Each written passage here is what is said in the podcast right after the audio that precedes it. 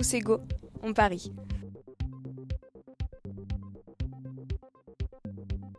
Bonjour, nous sommes mardi 16 mai en direct de Paris avec Océane, Morgane et Lucie. Au cinéma Club de l'Étoile, à deux pas de l'Arc de Triomphe, pour un événement organisé par le ministère de l'Agriculture. Tous égaux en Paris. Tous égaux, on parie. 150 jeunes de lycées agricoles ont été conviés à l'occasion de la journée internationale contre l'homophobie, la transphobie et la biphobie. Il s'agit de donner la parole aux jeunes en leur permettant de mettre en place des projets éducatifs et de créer, à partir d'œuvres littéraires abordant les thématiques liées à l'identité de genre et l'orientation sexuelle, un projet photo ou un podcast visant à favoriser l'égalité et à lever les stéréotypes envers les personnes LGBT. Il est 10h, nous démarrons cette journée avec Sandrine Martinage, adjointe au sous-directeur de l'enseignement et de la recherche. Nous la retrouvons maintenant sur scène.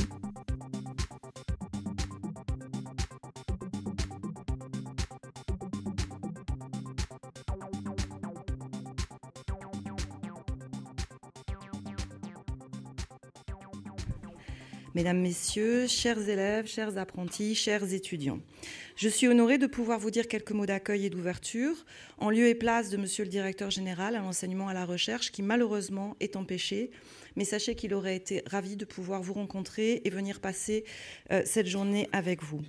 Je suis heureuse d'être ici aujourd'hui à vos côtés, de vous accueillir, de vous recevoir dans ce lieu baigné d'histoire pour la journée de restitution des projets Tous égaux en Paris que vous allez présenter tout au long de la journée.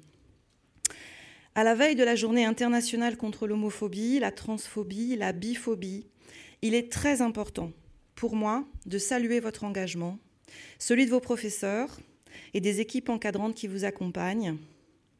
Je suis très heureuse de vous voir nombreux aujourd'hui, de vous voir impliqués, si impliqués, dans les questions d'égalité, de diversité et d'acceptation de l'autre. La lutte contre toutes les formes de discrimination, et particulièrement celle liée à la haine anti-LGBT, est une politique primordiale portée par notre ministère, le ministère chargé de l'agriculture. Et cette direction que je représente, la Direction générale de l'enseignement, est pleinement mobilisée et engagée dans un plan national depuis 2017. Nous nous inscrivons dans la politique interministérielle de lutte contre la haine anti-LGBT et plus particulièrement dans les plans d'action portés par la délégation interministérielle à la lutte contre le racisme, l'antisémitisme et la haine anti-LGBT, dite DILCRA. C'est un plan ambitieux qui a orienté et oriente encore nos actions, et notamment dans le cadre du label Égalité et Diversité. Et je remercie sincèrement et vivement Madame la déléguée interministérielle, Sophie Ilzéon, d'être parmi nous nous entretenons des liens étroits avec la DILCRA et nous sommes heureux que vous soyez ici. L'action de la Direction générale et de la recherche et l'ensemble des acteurs de l'enseignement agricole euh, mènent une action qui n'est pas nouvelle en matière de lutte contre toutes les formes de haine et notamment particulièrement la haine anti-LGBT. Des nombreuses actions sont menées régulièrement à tous les niveaux, au niveau national, régional, mais aussi en établissement, en lien avec les acteurs du territoire et vous êtes là aujourd'hui pour en témoigner. Nous avons mis récemment des ressources pédagogiques et éducatives à la disposition des équipes encadrantes, des cartographies, euh, des associations ressources référentes dans l'ensemble des territoires métropolitains et ultramarins. Une fiche repère portant sur l'accueil des jeunes, des élèves transgenres dans nos établissements de l'enseignement agricole. Et en avril dernier, une plateforme a été mise en ligne qui donne des clés et des informations nécessaires pour aider à la compréhension et à la gestion des comportements de haine en milieu scolaire. Enfin, nous mettons en place des formations et des webinaires pour compléter ce dispositif afin d'appuyer les équipes qui sont confrontées à de tels phénomènes. Et je souhaite particulièrement mettre l'accent sur une autre ressource qui montre aussi notre engagement, enfin, et votre engagement, l'engagement de la jeunesse contre la haine anti-LGBT. Il s'agit d'une vidéo de sensibilisation produite par les jeunes délégués de l'enseignement agricole en 2019 en partenariat avec l'association Mac Jeunes et avec la DILCRA. Accompagnée par un guide à destination des personnels enseignants, cette ressource réalisée par et pour les jeunes de l'enseignement agricole est un outil important et fantastique euh, de lutte contre la haine anti-LGBT qui, je l'espère, va répondre positivement à cette question, cette question d'aujourd'hui. Tous égaux, on parie? Car oui, la question des stéréotypes, la question des violences, de la discrimination touche tous les espaces de vie et tous les secteurs de la société. Et l'école n'y échappe pas. Lieu de convivialité, d'apprentissage, de vie commune par excellence, l'école se doit de veiller à une inclusion scolaire de tous les enfants sans aucune distinction pour garantir à chacun la réussite et le développement de sa personnalité. J'ai conscience, nous avons conscience qu'il existe encore aujourd'hui des actes répréhensibles en matière d'homophobie et de transphobie. D'autant plus à l'ère des réseaux sociaux, je ne vous apprends rien, que nous connaissons et ces actes doivent être punis comme c'est prévu par la loi avec une grande fermeté. Nous sommes tous individuellement et collectivement impliqués et nous devons être en pleine conscience pour combattre et condamner. Nous sommes particulièrement vigilants et communiquons régulièrement avec les chefs d'établissement sur ce sujet, avec les autorités académiques pour que tout acte anti-LGBT soit réprimé comme il se doit. Et il existe encore un réel travail à mener en matière d'éducation et de sensibilisation autour de tous les jeunes. Ce travail, nous le menons tous ensemble au sein du ministère à Paris, mais aussi dans les territoires ruraux, dans les lycées, dans les établissements avec vous. La ruralité est souvent stigmatisée comme étant en retard sur ces sujets. Les projets que vous avez menés cette année contredisent cet état de fait. Et ce que vous présentez aujourd'hui participe à l'ouverture des esprits. C'est essentiel, c'est important. J'espère que vous mesurez à quel point ce que vous faites est important pour vous, pour tous ces jeunes auxquels vous allez vous adresser aujourd'hui, et pour la société qui a besoin de vous pour grandir. Il s'agissait d'un appel, dans cet appel à projet national Tous égaux en Paris, de travailler en transversalité, en vous basant d'abord sur une œuvre littéraire, bande dessinée ou roman ou autobiographie, poème. Les réflexions de ces lectures vous ont amené à vous questionner, à discuter, à produire tous ensemble, et c'est un point important, tous ensemble, une œuvre artistique, une série de photographies, une création sonore, une fiction, un micro-trottoir, une interview. Les projets que vous avez menés se sont déroulés dans vos territoires, dans l'école ou hors l'école, parce qu'il n'y a pas de frontière entre ces espaces de vie et l'action éducative. Je souhaite conclure en vous renouvelant mes remerciements à l'ensemble des équipes et je vous adresse mes sincères félicitations et les sincères félicitations de toute la Direction générale de l'enseignement et de la recherche à vous, les élèves, les apprentis, les étudiants, qui pour certains se sont levés très tôt ce matin pour nous rejoindre, pour être ici. Merci pour le regard positif et surtout pour la lueur d'espoir que vous donnez aujourd'hui. Vous êtes la preuve de l'évolution des regards. Vous êtes la preuve que les choses changent, évoluent. À l'heure où, il y a un mois, nous célébrions les dix ans de vote de la loi sur le mariage pour tous. Je salue également et chaleureusement les partenaires institutionnels, associatifs et artistiques qui sont présents à cette restitution. Je salue le travail de concert que vous menez avec les jeunes dans cette lutte contre toutes les formes de discrimination. Merci à, tous pour votre engagement sans faille. Merci à la belle jeunesse que vous représentez et très bonne journée.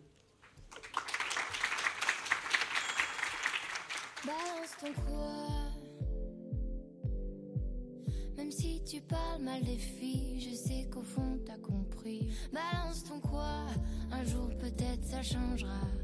Balance ton quoi. Donc laisse-moi te chanter, aller te faire.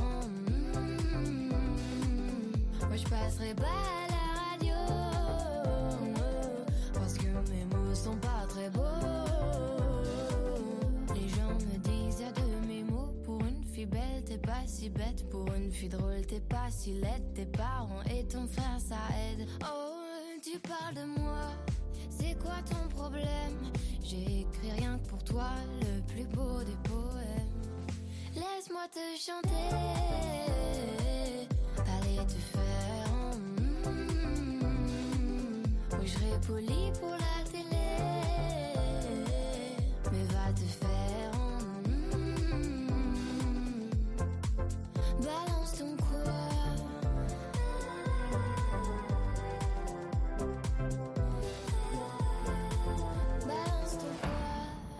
peut-être ça changera.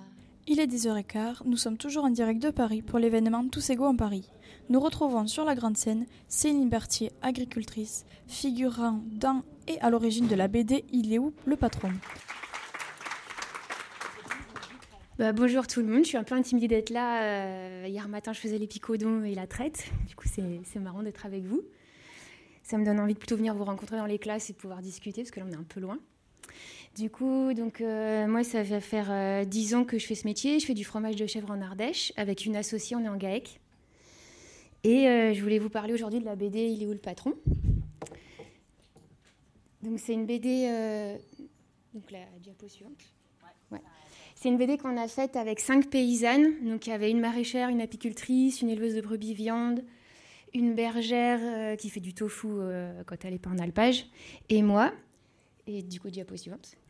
Et euh, elle est basée uniquement sur des faits réels. En fait, tout ce qu'on raconte dans la BD, c'est des témoignages qu'on a recueillis auprès d'autres paysannes. Du coup, c'est non démontable. Toute ressemblance n'est pas fortuite avec des personnes qui existent dans la vraie vie. Alors, diapo suivante. Du coup, dans cette BD, on voulait vous parler, euh, et ça rejoint un des podcasts que vous avez fait sur le sexisme dans le milieu agricole, euh, du sexisme malheureusement ordinaire et quotidien. En fait, le fait d'être une euh, nana en agriculture, c'est jamais neutre. Vous êtes avant tout vue comme une femme, et pas comme un, individu autonome qui fait son métier. Et là, parce que la norme, elle est masculine, en fait. Donc là, on voit Colline sur son tracteur qui allait passer la herse. Et euh, le représentant commercial, il lui demande il est où le patron? C'est comme ça qu'on a appelé la BD parce qu'en fait, tout le temps, on entend ça il est où le patron? Même moi qui suis associée avec une, euh, une femme, on nous demande encore ça.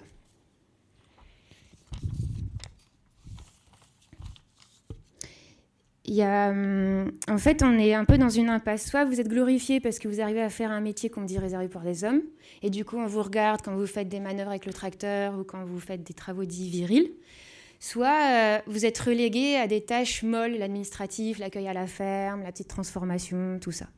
Donc si vous y arrivez, c'est parce que vous êtes une femme, mais si vous n'y arrivez pas, c'est aussi parce que vous êtes une femme. Et on nous ramène toujours à ça. Il n'y a pas forcément plus de sexisme dans le milieu agricole que dans les autres milieux. Nous, on, s'est basé là-dessus parce que c'est ça notre vie, quoi. Mais en fait, dans les fermes, euh, le sexisme, il s'inscrit dans une vision des tâches très hiérarchisée. Et souvent, cette séparation des tâches genrées, elle arrive au moment où euh, on a un congé maternité et un enfant. Parce qu'il y a encore 70% des fermes qui sont basées sur un couple hétéro, en fait, qui gère la ferme. Et quand euh, la femme est enceinte et ensuite accouche, bah, du coup, il y a le congé maternité. Et ensuite, pour la reprise des travaux, il y a une séparation des tâches qui se met en place. Par exemple, nous, on a repris une ferme derrière un couple hétéro qui s'appelle Gilles et Véronique. Et en fait, quand la fromagerie était sous la maison d'habitation, comme ça, ça permettait à Véro de faire les fromages, remonter voir si les enfants ça va, lancer un plat au four. Euh, voilà. Et en fait, on se retrouve à. Il y a une étude de la MSA qui montre que euh, les mecs, dans leur journée, ils font environ quatre tâches dans la journée de paysan.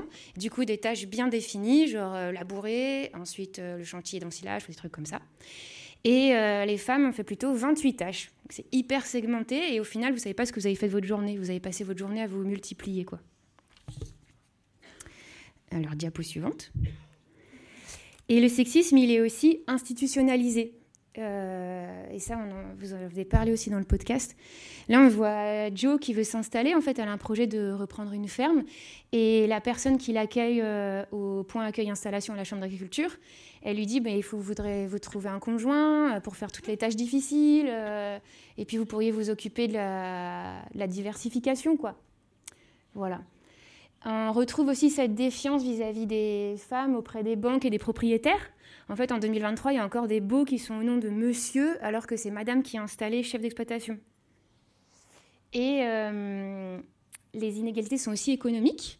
On avait fait un espèce d'arpentage, je ne sais pas si ça vous parle, quand on lit à plusieurs un livre euh, qui est parfois un peu compliqué à lire et du coup on est plusieurs à essayer de comprendre qui s'appelle Le genre du capital, qui montre à quel point, euh, en fait, malgré le fait que quand il y a un divorce ou des héritages, normalement, la nana et le mec doivent avoir exactement la même chose, il reste en fait quand même des biais pour désavantager les femmes.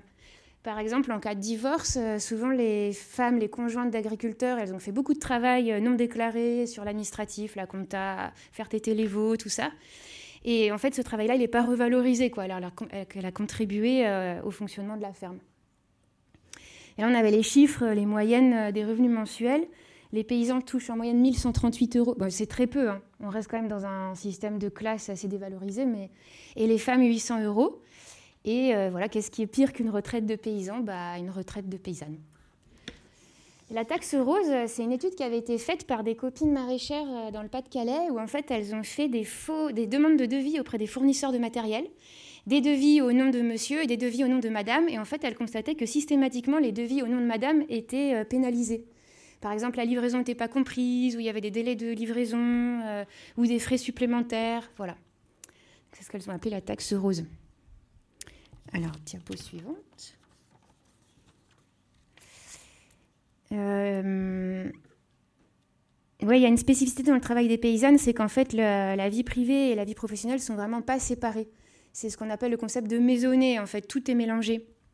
Et du coup, toutes les tâches qu'elles font, euh, que ce soit pour euh, le travail domestique, c'est-à-dire s'occuper des enfants, faire à manger, l'intendance de la maison, et le travail à la ferme, tout ça, c'est un gros paquet, quoi, qui n'est pas séparé. On a encore des équipements qui ne sont pas adaptés. Alors dans le podcast, vous parlez du fait qu'on a moins de force que les mecs. Donc c'est vrai. Mais c'est aussi euh, que les équipements ne sont pas tellement adaptés à nos ergonomies. Quoi.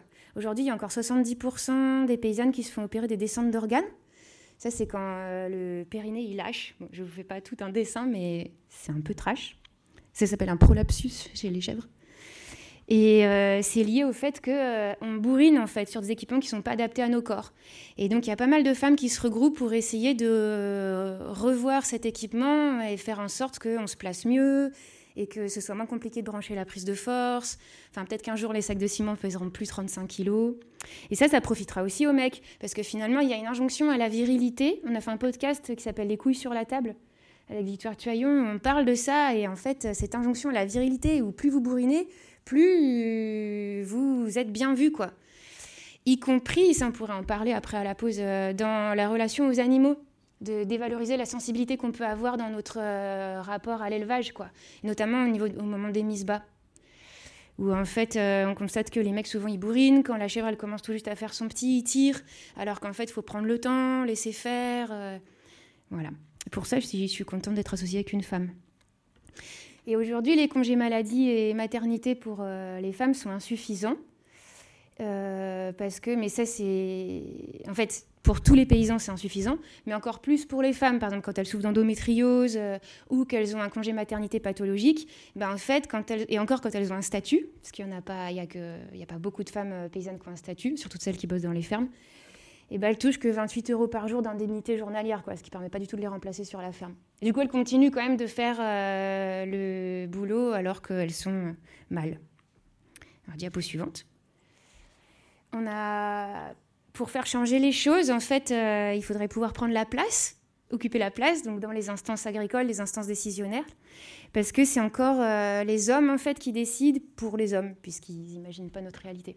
Et en fait, il y a une étude en Bretagne qui a montré qu'il n'y a que 30% des élus dans les instances agricoles qui sont des femmes, et c'est plutôt des postes de trésorière ou de secrétaire, donc pas des postes de pouvoir. Et à la Confédération paysanne, dont je fais partie, on avait fait une étude pour voir pourquoi en fait il y a si peu de femmes, malgré la parité, malgré euh, des bonnes intentions. Et en fait, tout simplement, on se rend compte que les réunions, c'est encore des espaces créés par les hommes ou pour les hommes. C'est tard le soir ou le mercredi, et du coup, euh, bah, les nanas, elles s'occupent plutôt de leurs enfants parce que à la maison, la répartition des tâches est encore genrée. Et puis même en réunion, donc là on voit Colline qui galère à essayer de s'exprimer à une réunion. C'est physique en fait de prendre la parole, tout le monde parle en même temps. Quand euh, on voit des fois à des congrès, mais même à la Confédération paysanne, où il y a une intervention, et à la fin de l'intervention, les mecs ils lèvent déjà la main, on ne sait pas euh, s'ils savent déjà ce qu'ils veulent dire, mais en tout cas ils occupent la place publique. Alors que les femmes, elles se demandent est-ce que ce que je vais dire, ça n'a pas été déjà dit? Est-ce que je suis compétente? On a toujours ce truc de l'impostrice, quoi. Est-ce que je suis compétente? Est-ce que ça va être intéressant? Et on se remet en cause euh, soi-même, quoi. Alors, diapo suivante. Ça, c'est un thème. Euh, du coup, là, c'est un témoignage que j'ai recueilli auprès d'une euh, amie paysanne qui est maintenant à la retraite c'était hyper touchant. Donc c'est vraiment que ces mots où elle revient sur euh, la violence sexiste et sexuelle qu'elle a vécue dans sa ferme. Et j'ai mis pas mal de temps, pourtant c'est moi qui réécris cette planche, mais de pouvoir la lire sans avoir les larmes aux yeux, parce que je trouvais ça vraiment... bah, j'ai même pas de mots pour dire. Mais si on regarde les chiffres, en fait, en France, il y a 33% des femmes françaises donc, qui vivent en milieu rural. Et les féminicides en milieu rural, il y a 47% des féminicides qui ont lieu en campagne. Donc il y a vraiment une surreprésentation des féminicides en milieu rural. Malgré, il y a des lignes d'appel, il a même la MSA, elle a mis en place une ligne d'appel qui est spécifique pour les violences en milieu rural chez les paysannes, mais en fait, ça suffit pas. Et en fait, les paysannes en couple hétéro, elles se retrouvent tellement tout est lié et en plus, elles sont dans une forme de précarité économique, pas toujours déclarées sur les fermes, que du coup, elles peuvent pas partir, quoi. Malgré. Euh, et du coup, elles restent avec leur agresseur elles sont très isolées. Et en plus, euh, en campagne, c'est un petit milieu, tout le monde se connaît. On a peur de dénoncer, en fait, parce que tout est un peu lié. Euh, son mari, bah, il est copain avec un élu à la SAFER, un élu au Crédit Agricole, ou des propriétaires terriens avec qui on n'a pas signé de bail. Et du coup, ça peut porter des préjudices à la ferme si on ose dénoncer. Et donc, ça peut durer des années comme ça. Euh, la diapo suivante mais on ne se laisse pas faire. Donc euh, il y a quand même pas mal de choses qui bougent. Euh, dans pas mal de départements, on se retrouve en non-mixité pour déjà prendre conscience de tout ça et réaliser que c'est pas lié à vous dans votre individu, mais qu'en fait tout ça c'est un système qui fait que vous subissez ces violences-là, le système patriarcal. Du coup, on se regroupe pour faire des formations, par exemple euh, formation mécanique tracteur, formation les moteurs de temps, des chantiers en non-mixité, comme ça au moins on arrête de vous enlever les outils des mains et vous pouvez faire vous-même des groupes de réflexion. Euh, l'écriture inclusive, ça c'est aussi quelque chose d'important euh, pour, euh, pour visibiliser la, place des paysannes. Dans les syndicats, ben, j'ai parlé de la parité. Et on réfléchit aussi, on a monté un groupe femmes pour pouvoir visibiliser les violences sexistes et sexuelles qui ont lieu dans notre syndicat. Et ça, il y a plein de syndicats qui travaillent là-dessus. La CGT, par exemple, elle a fait tout un.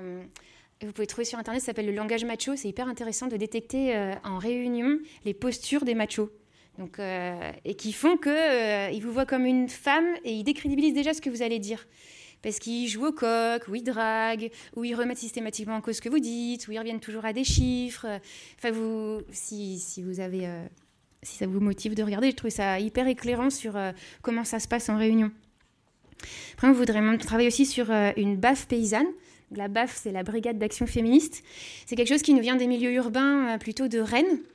Euh, là, c'est les copines qui sont éleveuses en, zone périurbaine. Et du coup, c'est chouette aussi de s'imprégner de ce qui se fait dans les, dans les milieux queer et féministes des villes. Et à la base, la BAF à Rennes, c'est des personnes qui encadrent les marches de nuit, tout ça, et qui, qui virent les relous. Et nous, ce qu'on aimerait pour la baffe paysanne, c'est un peu euh, pouvoir aider euh, les, les, femmes qui vivent des violences dans leur ferme. Voilà, essayer de les aider à sortir de ça. Après, euh, au niveau politique, on travaille sur les droits sociaux, bah là, sur les retraites, revaloriser les congés maternité. Là, ça fait depuis 2019 que les paysannes ont droit au même congé maternité que les autres femmes. Et encore les paysannes avec un statut.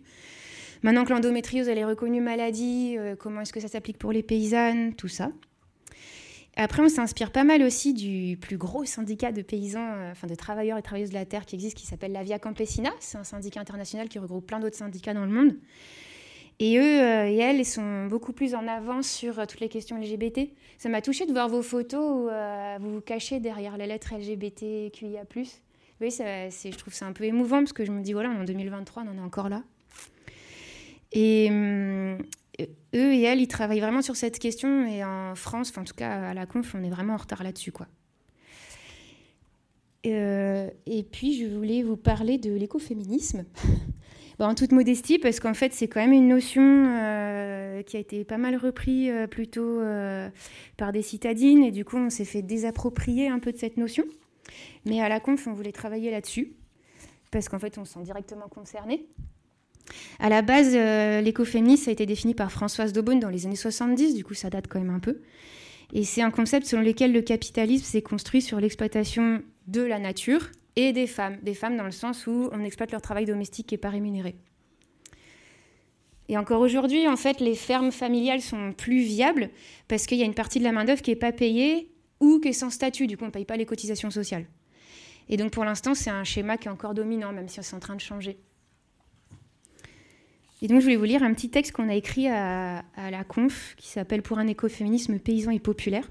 Ça va au niveau du temps C'est nickel. Alors, euh, Et nous, femmes paysannes et travailleuses de la terre, membres de la Confédération paysanne, affirmons jouer un rôle majeur dans la transformation du monde agricole. Les femmes représentent la moitié de la population mondiale. On est quand même la moitié à se faire arnaquer. Plus que la moitié, parce qu'en fait, on parle beaucoup des féminicides, mais on devrait parler plus largement de toutes les violences sexistes qui ne concernent pas que les femmes, en fait. On devrait parler de toutes les personnes qui subissent des violences de par leur genre. En matière d'alimentation, cette moitié de la population assure les deux tiers du travail mondial, produit 70% de la nourriture et sont responsables de plus de 80% du travail domestique. Notre système alimentaire moderne est bâti sur l'exploitation du travail des femmes qui occupent majoritairement les postes les plus précaires et les moins bien rémunérés de la chaîne alimentaire.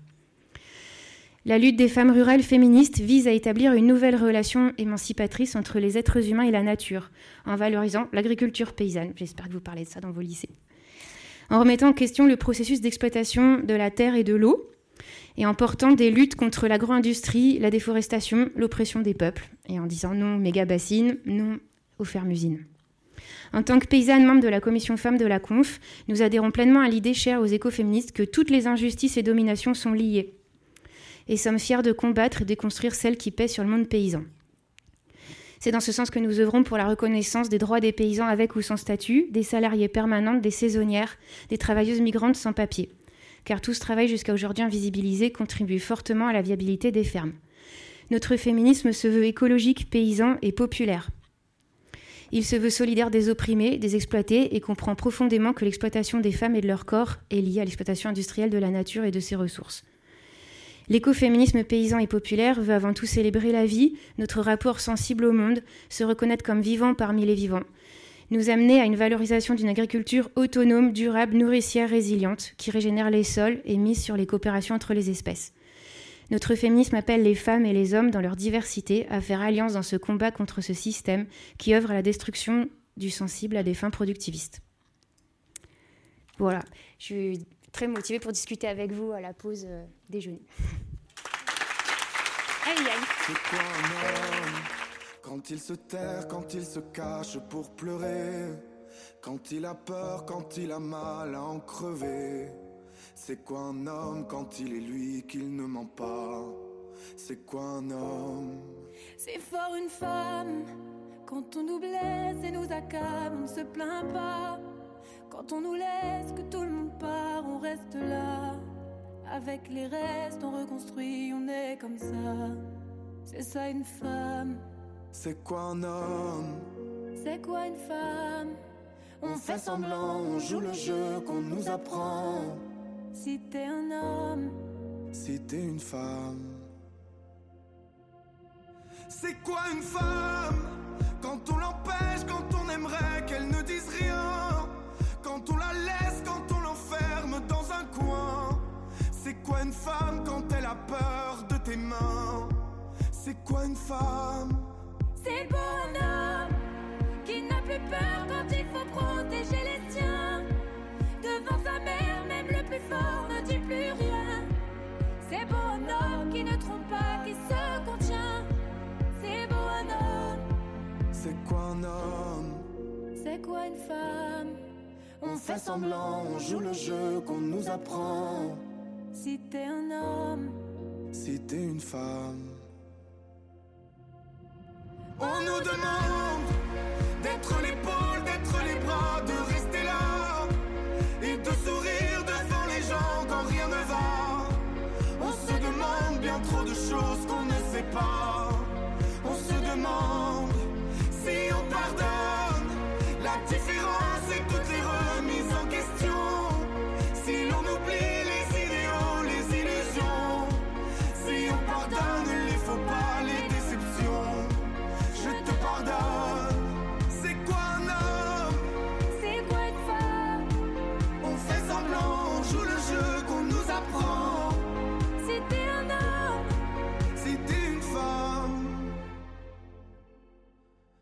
c'est quoi un homme.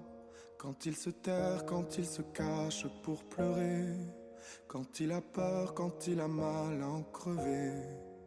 Devant sa mère, même le plus fort ne dit plus rien. C'est quoi un homme? Nous sommes avec Céline Berthier qui nous a parlé ce matin de son témoignage par rapport à sa BD. Par rapport à votre témoignage de ce matin, nous avons voulu vous poser quelques questions par rapport à votre BD ainsi que votre parcours. Est-ce que vous pouvez, euh, vous êtes venu du coup ici pour présenter votre BD aujourd'hui. Est-ce que vous pensez que ça peut euh, faire, euh, parce que nous on est des lycées agricoles, donc forcément dans ces filières-là, est-ce que vous pensez que ça peut faire réfléchir certaines personnes dans cette salle? Bah, J'espère, en tout cas, ce, dont on avait envie, surtout pour les personnes qui sont en lycée agricole, c'est de leur dire allez-y, installez-vous, c'est possible. on n'a pas encore beaucoup de modèles, en fait, c'est quand même beaucoup, beaucoup. Enfin, il n'y a, a qu'un quart des paysans qui sont des paysannes pour un statut de chef d'exploitation. Et du coup, euh, même moi, quand je me suis installée, euh, j'avais pas trop de modèles. On me disait que c'était un métier pour les hommes et qu'en fait, il fallait mieux que je me trouve un paysan, quoi, et que je sois sa femme. Et hum, on a des stagiaires qui viennent dans nos fermes qui ont été cassés par leur stage précédent, qui ça s'est mal passé, ou en fait, on leur disait qu'elles n'étaient pas capables de faire parce qu'elles n'avaient pas assez de force. Euh, et en fait, nous, on est deux femmes associées, on n'est pas des forces de la nature. Et finalement, euh, on a quand même réussi à bien équiper la ferme, avoir une ferme assez ergonomique pour pas se casser. Parce qu'en fait, notre corps, c'est notre outil de travail, on a envie de durer, quoi. Et puis, euh, on fait beaucoup appel à de l'entraide aussi. Et on se rend compte que dans le agricole, il y a vraiment une forte injonction à la virilité, où plus tu bourrines, plus tu es un vrai mec et plus tu es un vrai paysan. Et en fait, les, mêmes les mecs, ils finissent cassés avec une double hernie discale à 35 ans, quoi. Et moi, j'ai pas envie de ressembler à ça, en fait. J'ai envie de. Parce que ça me plaît, ce métier, surtout le lien avec les animaux d'élevage. Et j'ai envie de pouvoir vivre encore avec mes chèvres longtemps, quoi. J'ai pas envie de finir euh, bossu, euh, avec les doigts tout tordus. Donc ouais, j'espère que ça pourra servir euh, à donner de l'espoir, mais ça me donne aussi espoir de voir tout ce que vous avez produit, tout ce que les lycéens et les lycéennes ont produit comme podcast, comme photos je me dis c'est chouette, ça, ça bouge. Euh, dans votre témoignage, ce matin, vous nous avez parlé d'une partie de la BD qui vous a beaucoup ému et que ça vous met les larmes aux yeux à chaque fois que vous la voyez ou que même vous la lisez. Pouvez-vous nous expliquer pourquoi? Oui, alors cette planche euh, à laquelle tu fais référence, en fait, c'est une planche qui traite des violences conjugales. Et en fait, c'est euh, ça m'a ému parce que finalement, la copine qu'on a parlé, c'est euh, la paysanne qui est à la retraite qui nous a transmis la ferme, qui avait jamais parlé de ça vraiment ouvertement. Et en fait, elle s'est installée une première fois avec son un premier mari qui était très violent avec elle, en fait, qui la violait et qui la tapait. Et du coup, on faisait les fromages ensemble, elle m'en a parlé, et donc j'ai écrit ces phrases. Et en fait, il n'y avait pas besoin de plus, j'ai juste repris ces phrases et après j'ai cherché des images. Mais oui, ça me touche parce qu'en fait, je me dis, la pauvre, elle était, enfin la pauvre, c'est pas la pauvre, mais elle était coincée en fait dans sa ferme parce qu'elle n'était pas déclarée, en fait, elle n'avait pas de statut, elle était conjointe d'exploitant.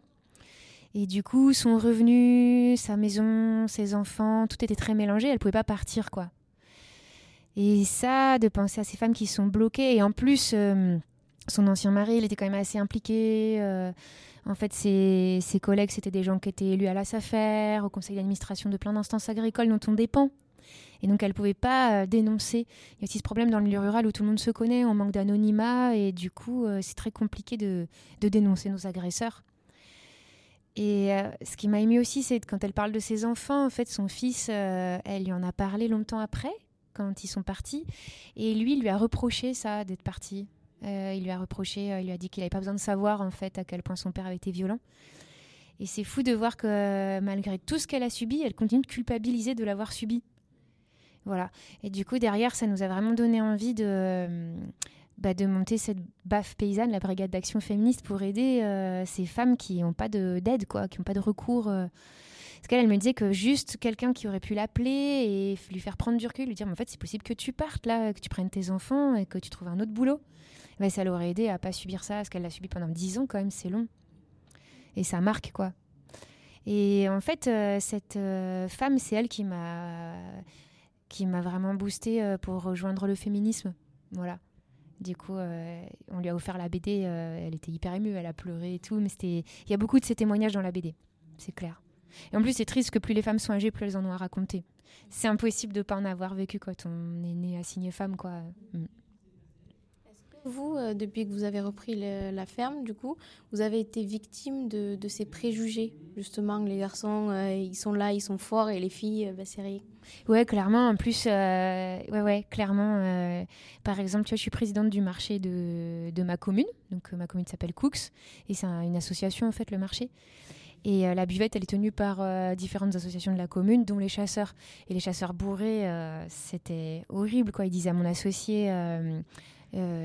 montre-nous ton string, mouille ton t-shirt, mais c'est dingue parce qu'en fait toi tu viens pour vendre tes fromages en fait, t'es une professionnelle et ils auraient jamais dit ça à Gilles par exemple, ils n'auraient pas dit vas-y quitte ton t-shirt et du coup c'est ou alors quand tu fais une manip en tracteur on te regarde, du coup tu perds confiance parce que tu dis mince euh, on me regarde, c'est là que je vais faire une boulette.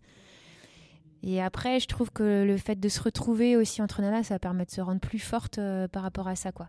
Et pendant le processus de création de la BD, euh, moi, ça m'a vraiment donné l'œil du tigre, quoi. J'ai vraiment, j'attendais les remarques sexistes pour me dire ah, je vais avoir une nouvelle anecdote à raconter à la BD. Et du coup, ça m'a vraiment donné beaucoup, beaucoup de force.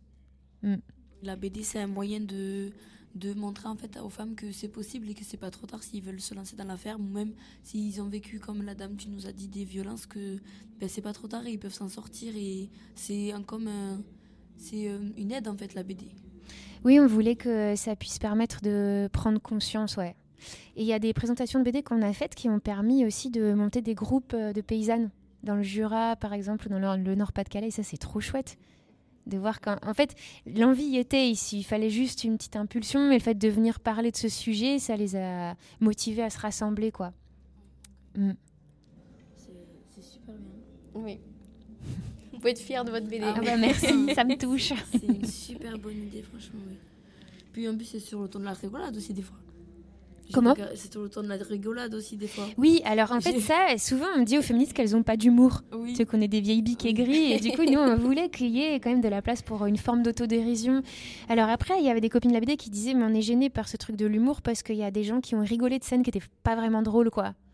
Et... Mais moi, je pense que c'est important euh, de qu'on garde. Par exemple, euh, la scène de la baignade où elles vont se baigner à poil, c'est la fin des chantiers de l'été. Elles vont se baigner à poil dans une rivière et elles sont un peu gênées. Elles disent est-ce qu'on peut se baigner là et tout? Elles sont ouais, on s'en fout, on est libre. Et en fait, il y a Marcel en haut qui, qui fauche et qui les mate, quoi. Et du coup, elles assument plus du tout. Elles ressortent en se cachant. euh. Voilà, on voulait qu'il y ait un peu de. hum, On voulait aussi qu'il y ait des. montrer qu'on adore notre métier. Et il y a aussi des planches assez contemplatives où on montre qu'on adore euh, transhumer les ruches, garder les chèvres, euh, qu'on adore faire les fromages et les manger. On voulait, ouais, montrer que euh, notre, notre vie, c'est pas que subir, du- subir du sexisme, quoi. C'est aussi, euh, ouais, tout ce qu'on adore. euh, et qu'il faut pas oublier ça, en fait. C'est pour ça qu'on s'est installé, en fait. C'est pas pour euh, montrer qu'on est des warriors, pas du tout. C'est parce qu'on. Enfin, moi, c'est que j'adore les chèvres et j'adore manger du fromage, quoi. C'est ça qui m'a motivée à la base pour faire ce métier. Votre Et métier, oui. peu importe ce qu'on vous dit, quoi. Oui. Oui, Eh oui. ben, c'est le plus important. ben, en tout cas, merci beaucoup. Bah, merci à vous. Félicitations pour votre BD. Et euh, si vous avez d'autres idées comme ça, lancez-vous parce que euh, ça peut partir bien. Et voilà, bon courage pour votre ferme et euh, merci beaucoup d'avoir répondu à nos questions. Merci. Merci.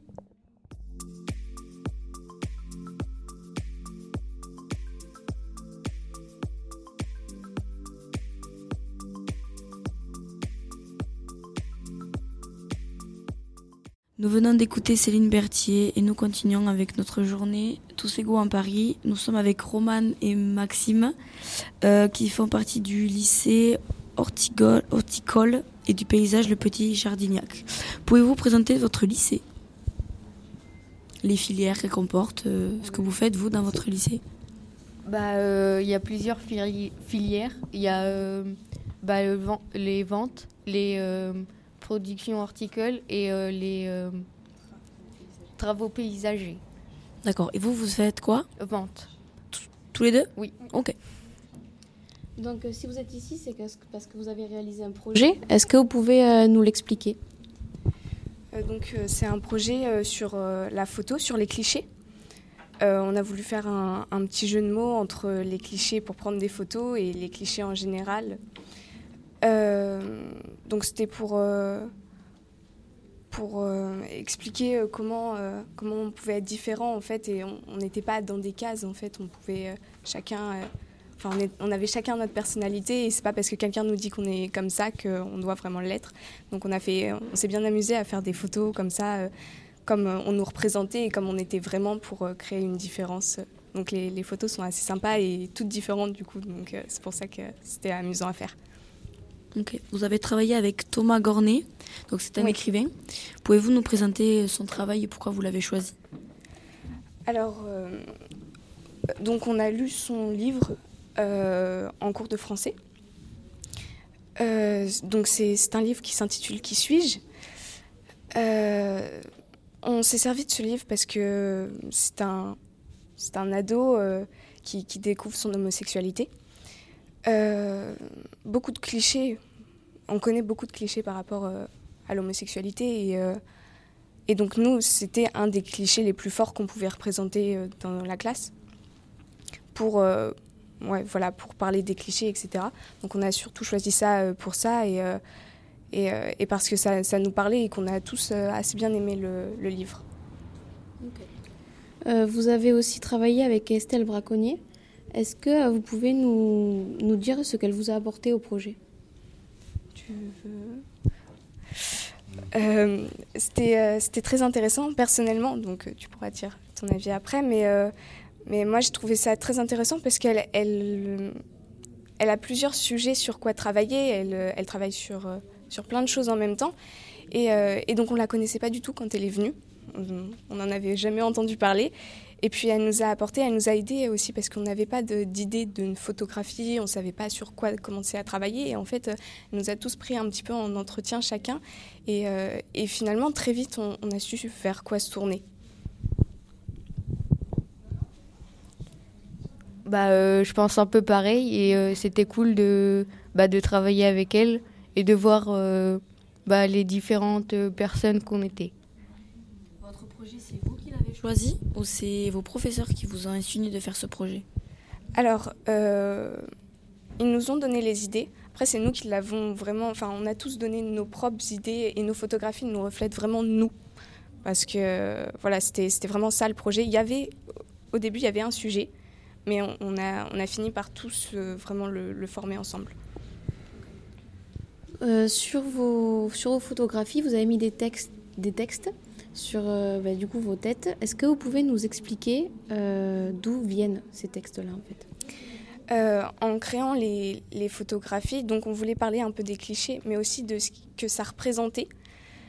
Personnellement, moi, il y en a un qui est affiché là de, ma tête. Et moi, c'est la clé de la lumière. Parce que dans ma main, je tiens une clé. Et en fait, à travers cette clé, je, je voyais la libération et vraiment euh, comme, comme si elle pouvait m'emmener dans un autre monde, en fait. Donc pour moi, la clé de la lumière, c'est- ça signifiait que, que ça m'amenait à un point euh, que, que je voulais atteindre. Et pour moi, la lumière, c'est c'est comme ça. ça. ça fait découvrir. euh, voilà. Euh, Combien de temps avez-vous mis pour réaliser votre projet en, en moyenne? Euh, combien de temps on a mis? Euh, On a mis. Alors, pour les séances photographiques, on a eu une journée, pour les... une matinée même, pour, euh, les faire. Euh, on avait préparé ça quand même la veille, tout, tout, euh, toute la salle, etc. Et sinon, le projet, on y était depuis, ouais, je dirais, euh, un ou deux mois. Euh, Est-ce que vous pensez que votre travail a permis de changer les mentalités de certaines personnes? Bah euh, oui, je pense. Mais euh, on n'a pas les mêmes euh, mentalités après, du coup, bah, je peux pas euh, expliquer vraiment. Vous avez présenté votre projet, vous n'avez pas encore les retours, mais est-ce que les personnes qui ont pu voir vos projets avant que vous le proposez ici, vous avez eu des retours dessus? Alors, euh, bah, euh, nos photos ont été exposées euh, au CDI, au lycée.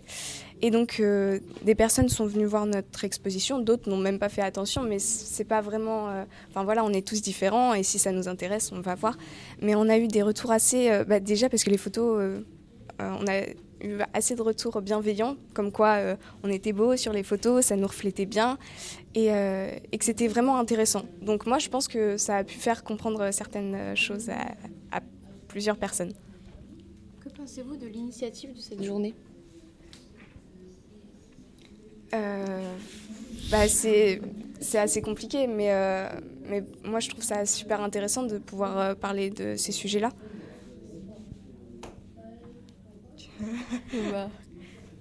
Un ressenti, non Euh, moi, je suis contente d'être ici. Vraiment, ça nous a, ça a pu nous faire faire euh, voyager Paris, enfin rencontrer Paris, etc. Parce qu'on n'est pas du tout d'ici. hein. Et, euh, et donc, oui, c'est intéressant. Et puis, euh, on est dans un bel endroit aussi. euh. Vous avez un bilan à faire sur euh, votre projet et la journée et euh, qu'est-ce qui a fonctionné, qu'est-ce qui n'a pas fonctionné dans votre projet? Alors euh, pour la journée, donc la journée n'est pas finie, on n'est pas encore Oui. passé, donc ça on peut pas vraiment voir. Euh, après, euh, bah, pour moi le bilan, il était, enfin il est vraiment. Je suis fière de ce qu'on a créé ensemble. Ça nous a aussi rapprochés parce qu'on a une assez petite classe, mais mais on était, bah, on est tous différents. Et, euh, et c'est compliqué aussi dans une petite classe d'être tous euh, soudés parce que euh, ça s'en va un peu partout et, euh, et pourtant euh, c'est c'est comme ça qu'on peut y arriver en fait. Surtout qu'on va passer trois ans ensemble, donc euh, faut, faut bien qu'on s'entende. Donc ça nous a fait apprendre à nous connaître et, euh, et c'était vraiment une expérience. euh, si c'était à refaire, je la referais personnellement. Et toi, Maxime? Bah moi je trouve que c'était euh, sympa de voir euh, bah, que tout le monde était euh, bah, sur le projet et euh, moi je trouve que c'était sympa de travailler avec euh, plusieurs personnes en même temps et surtout euh, de voir que la classe s'est rapprochée. Est-ce que vous avez quelque chose à rajouter sur euh, ce que vous voulez? Non. Bah, c'était c'était bien et on est, on est contente de vous en parler. Ben, Merci en tout cas d'avoir répondu à nos questions et bon courage pour votre passage devant tout le monde. Ouais, merci beaucoup. Merci à vous. On continue en musique.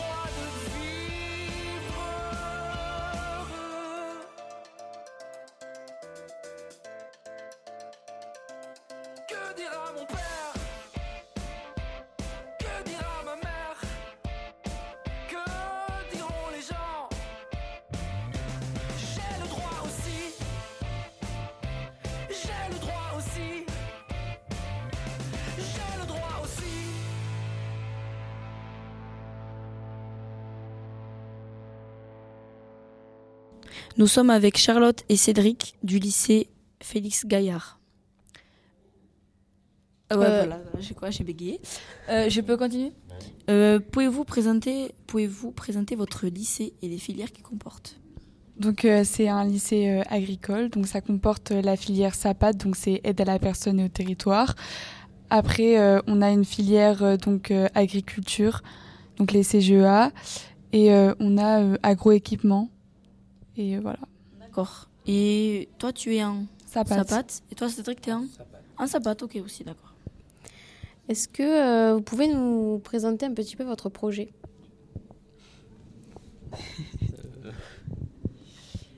Euh, eh bien, euh, on a fait euh, des photographies de, de tous les élèves de la classe. Puis on a on s'est mis de profil pour certains et d'autres de face.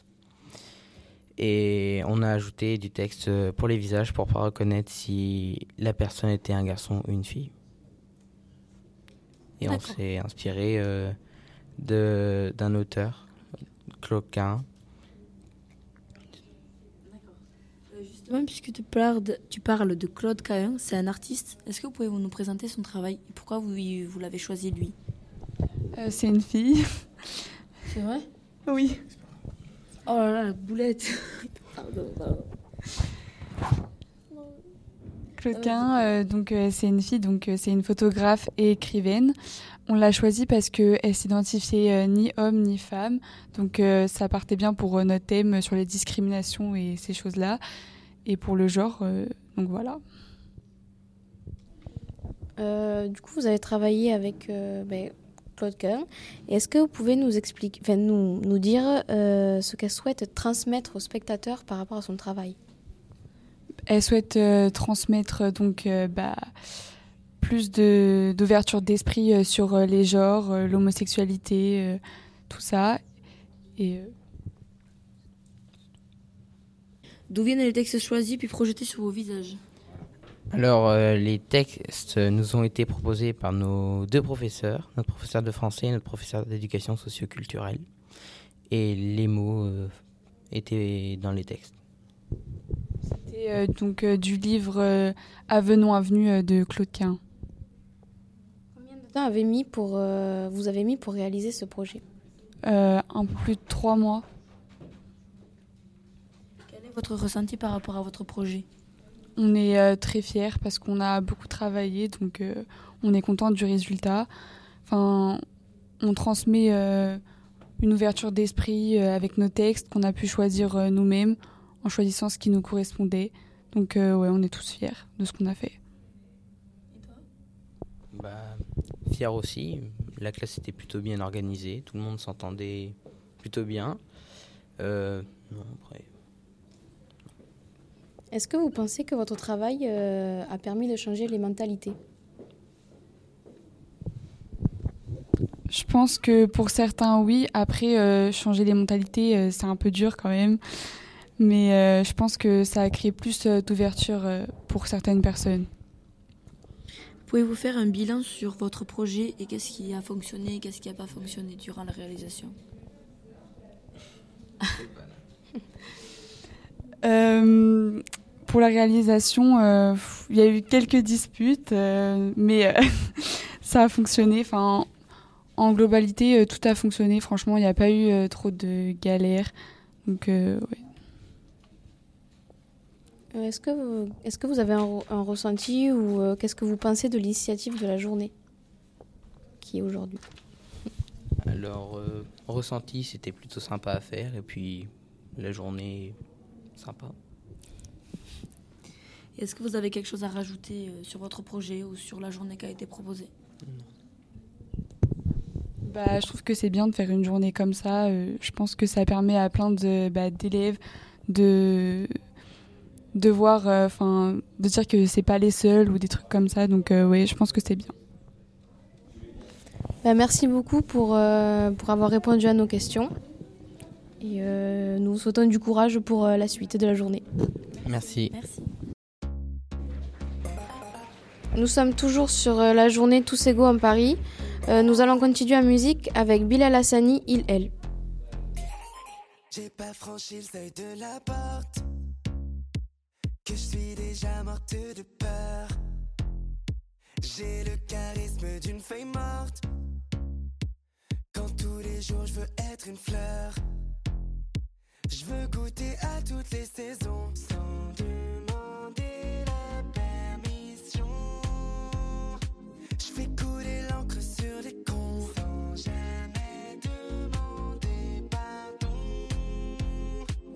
soir c'est il ou bien c'est elle. Façon c'est du pareil au même. Des barésies ou des poèmes. J'ai mille façons de dire je t'aime. Ce soir c'est il ou bien c'est elle.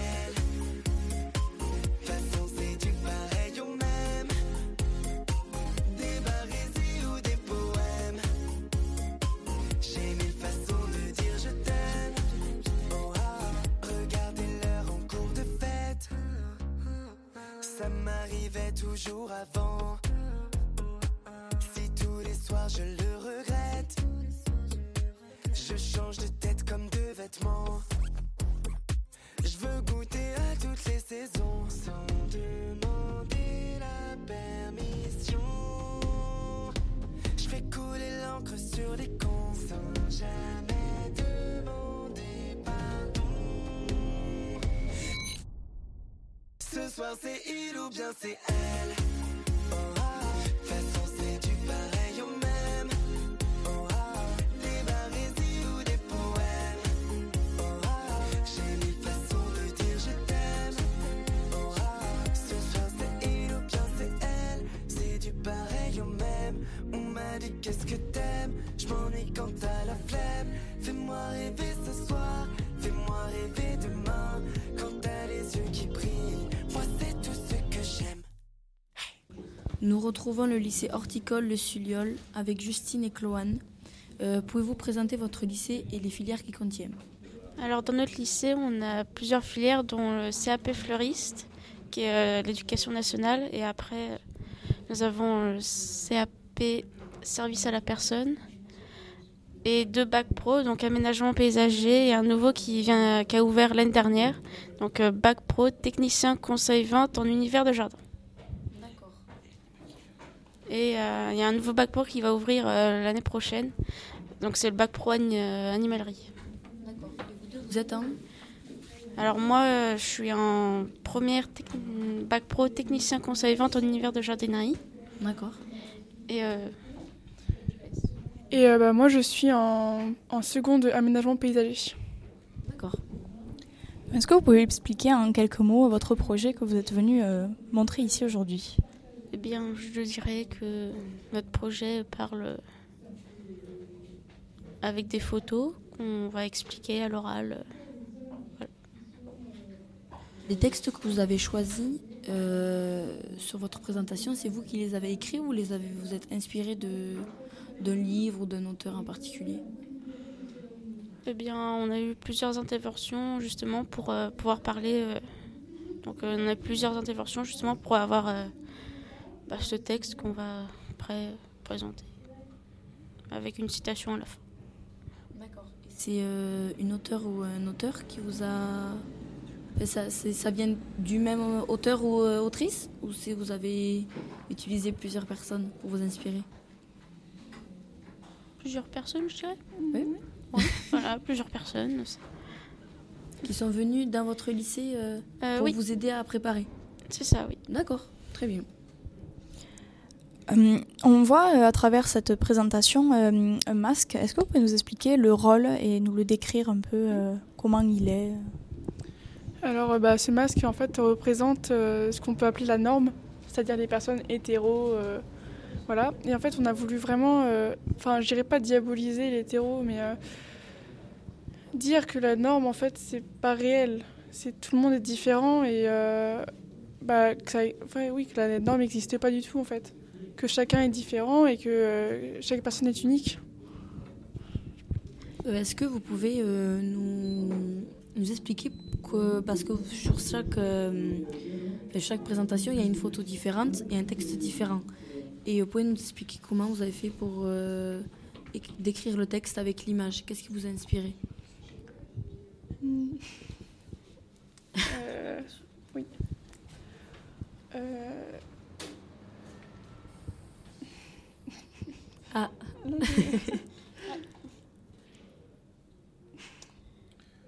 Parce que le texte que vous avez mis, par exemple, j'ai en tête l'image où euh, il y a un garçon qui a les jambes croisées et deux filles autour qui, a les, qui est posé comme un garçon en fait. C'était l'image C'était le, le- le garçon qui est posé comme une fille et les filles qui est posé comme un garçon. C'est ça que vous Oui, voulez c'est ça, transmettre ouais. C'est ça, en fait, que. euh, Enfin, oui, il n'y a pas forcément de position attitrée à une personne ou Ouais. à un genre. Ou, euh, Ok, donc Voilà. euh, chaque, euh, enfin, chaque image elle reflète un message en particulier. Oui, on peut dire ça comme ça, oui. D'accord, ok, très bien. Et pourquoi avez-vous choisi ce format de mise en page? Parce que par rapport aux autres groupes, c'est pas, il n'y a pas autant de texte, euh, c'est pas autant euh, explicite. Bah, Peut-être pour euh, justement euh, que les, les photos, euh, les personnes les comprennent mieux et que bah, justement on montre le combat qu'on. qu'on comment? J'ai pas les mots. C'est ça, oui. D'accord. Et pour réaliser votre projet, ça vous a mis combien de temps en moyenne? Hum, Bah, après, on a eu d'abord le, la réflexion du Mhm. style de projet qu'on voulait faire. Après, du coup, euh, on a eu un intervenant qui est venu, un photographe, qui est venu nous présenter ce qu'il faisait, lui, euh, à la ferme. Et euh, après, donc on a un photographe qui est venu nous prendre en photo. Donc on avait déjà mis avant les accessoires qu'on voulait utiliser, les, les scènes qu'on voulait mettre en place. Et puis, je sais pas, je dirais, on a commencé à en parler février peut-être. Et euh, les photos, on les a fait euh, mars-avril peut-être. D'accord. Et euh, par rapport à la réalisation, il y a eu des hauts et des bas ou vous étiez tous d'accord? Bah après, on, on échangeait, donc il n'y a Mhm. pas eu forcément de haut et de bas. Oui. On essayait toujours de trouver euh, un accord. Entre par- vous. Ouais, comme par exemple la scène du balcon. Euh, On a essayé de trouver plusieurs styles différents. Pas forcément mettre le, le garçon en bas, la fille Oui. en haut. Enfin, voilà. Détourner un peu de son contexte à la base. Pour casser les stéréotypes, quoi. C'est ça. Ok, d'accord, très bien. Est-ce que vous avez déjà eu quelques retours par rapport à votre projet ou, ou pas? Bah, le truc, c'est qu'on n'a pas vraiment montré euh, aux personnes du lycée les photos, tout ça. Donc là, c'est exclusivement pour ici. Donc il n'y a que ici qu'on va pouvoir voir ces photos-là. Après, pourquoi pas essayer de les exposer peut-être au lycée ou euh, à voir avec euh, la personne qui nous encadre. Mais personne n'a réellement vu les photos encore. euh. La CPE les a vues et elle a dit que c'était super, enfin que, que ce qu'on avait fait, c'était euh, franchement, c'était bien. Et euh, voilà. D'accord. Et euh, l'idée du projet, il vient de vous? Les professeurs vous ont incité à faire ce projet? Euh, je dirais un peu des deux. Parce que euh, on nous en a parlé en fait de ce projet et euh, bah, nous on a tout de suite accroché en fait euh, à ce projet-là et du coup euh, le projet s'est construit euh, avec les enfin avec l'enseignante qui nous qui est avec nous et euh, et bah, le- les élèves. Est-ce que hum, vous pouvez nous expliquer votre ressenti face à ce projet en détail, vraiment, euh, ce qui vous a vraiment le plus plu euh, Qui vous a ce aussi parce qu'il y a des choses des fois qui ne vous aiment pas trop. Euh, bah moi, ce qui m'a plu, c'est vraiment, parce que euh, derrière les photos, on voit pas forcément, on essaie d'être sérieux, mais on était mort de rire tout le long en fait. C'est que des bons souvenirs parce que on était, enfin, par exemple, bah, le, gars qui est habillé en fille, ça nous a mis une barre pendant, euh, je dirais au moins euh, 20, 20 minutes. Donc pour faire les photos, c'est compliqué, voire jusqu'à la fin, oui. Après, je suis pas sûre qu'il y ait de mauvais moments à ce moment-là, parce que, bah oui, en vrai, on était tous super contents de le faire et. Déçu de ne pas l'avoir fait. euh, déçu aussi de ne pas l'avoir fait dehors parce que c'était les- le projet de base, c'est de faire les photos en fait tout dehors. Et bah, le temps a fait que les choses sont passées autrement et on a fait ça du coup dans notre salle de réunion. Voilà. Après, ça rend super bien. Oui. Franchement, c'est un super beau projet. ouais. Bah, merci beaucoup. Et vous en pensez quoi de la journée globale qui a été présentée ici Vous trouvez que c'est une bonne idée, Bah, que ça peut oui, oui. faire euh, changer la mentalité des personnes peut-être, les projets que vous présentez, c'est c'est que les autres Bah oui, bien sûr, ça peut faire toujours réfléchir. euh, c'est sûr. Chaque projet est différent, donc euh, pourquoi pas. Très bien. Vous avez quelque chose à rajouter ou un dernier mot? Parce que là, vous êtes justement sur ça, est-ce que ça fait bouger la mentalité dans la classe? Ah. Tu la poses ou je la pose? Je la pose, tu veux? Euh, Est-ce que vous pensez que ce projet a fait changer les mentalités au sein de votre lycée ou dans votre classe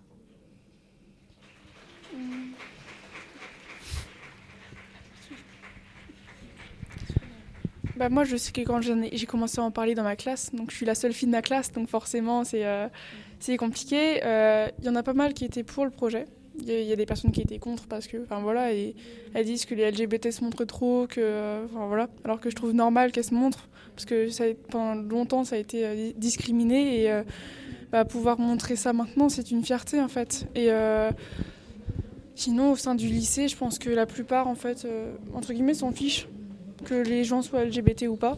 En fait, le plus important, c'est que la personne soit bien, en fait, bienveillante et tout ça. Enfin, voilà. En tout cas, merci beaucoup pour nous avoir répondu à nos questions. Bon courage pour votre passage sur scène. Et euh, voilà, merci beaucoup. Merci à vous. Merci.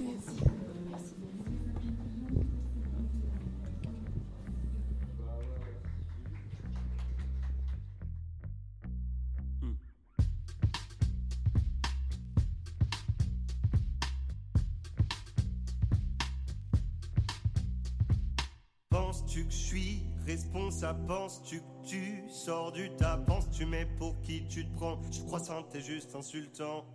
Tiens pour une fois, reste sans voix Et rassure-toi, je ne contamine pas. Puis assure-moi qu'avec ton petit minois Tout restera simple et courtois Non, ne m'accuse pas, me descends pas De pédéraste jusqu'au bout des doigts. Si tu veux crier que tu es plus fort que tout Sans rouge vernis et farajou Tu tentes de me tuer de tes remarques De me vider à coups de hache. Mais jeune homme, sais-tu seulement Que je me maquille pour te rentrer dedans? Ça y est, ça te glace le sang. Que tu sois gars ne soit qu'un minime détail. Que tu sois charme tout presque comme une dame. Non, ne donne pas ton âme au diable. Et le pire, fais attention garçon. Faire joujou dans ton petit pantalon Peut me provoquer de fines réactions. Allez, tourne-toi, dégage, que je tape le fond. Je suis complètement normal Complètement banal.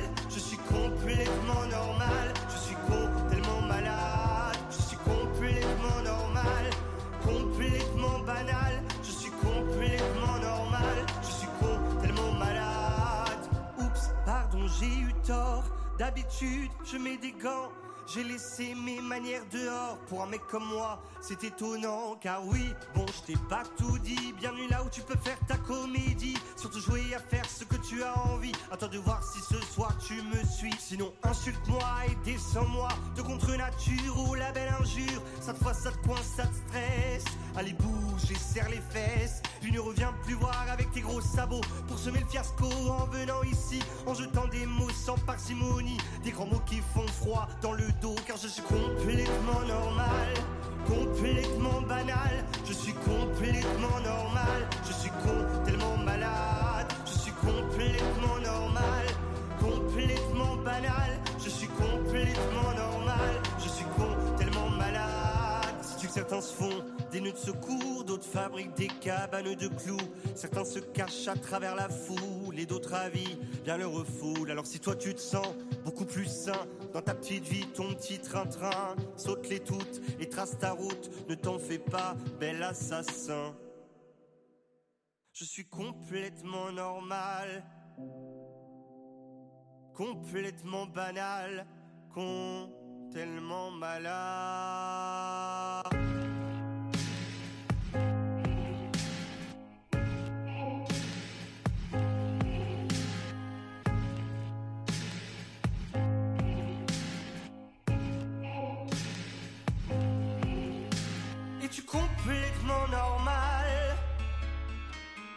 Complètement banal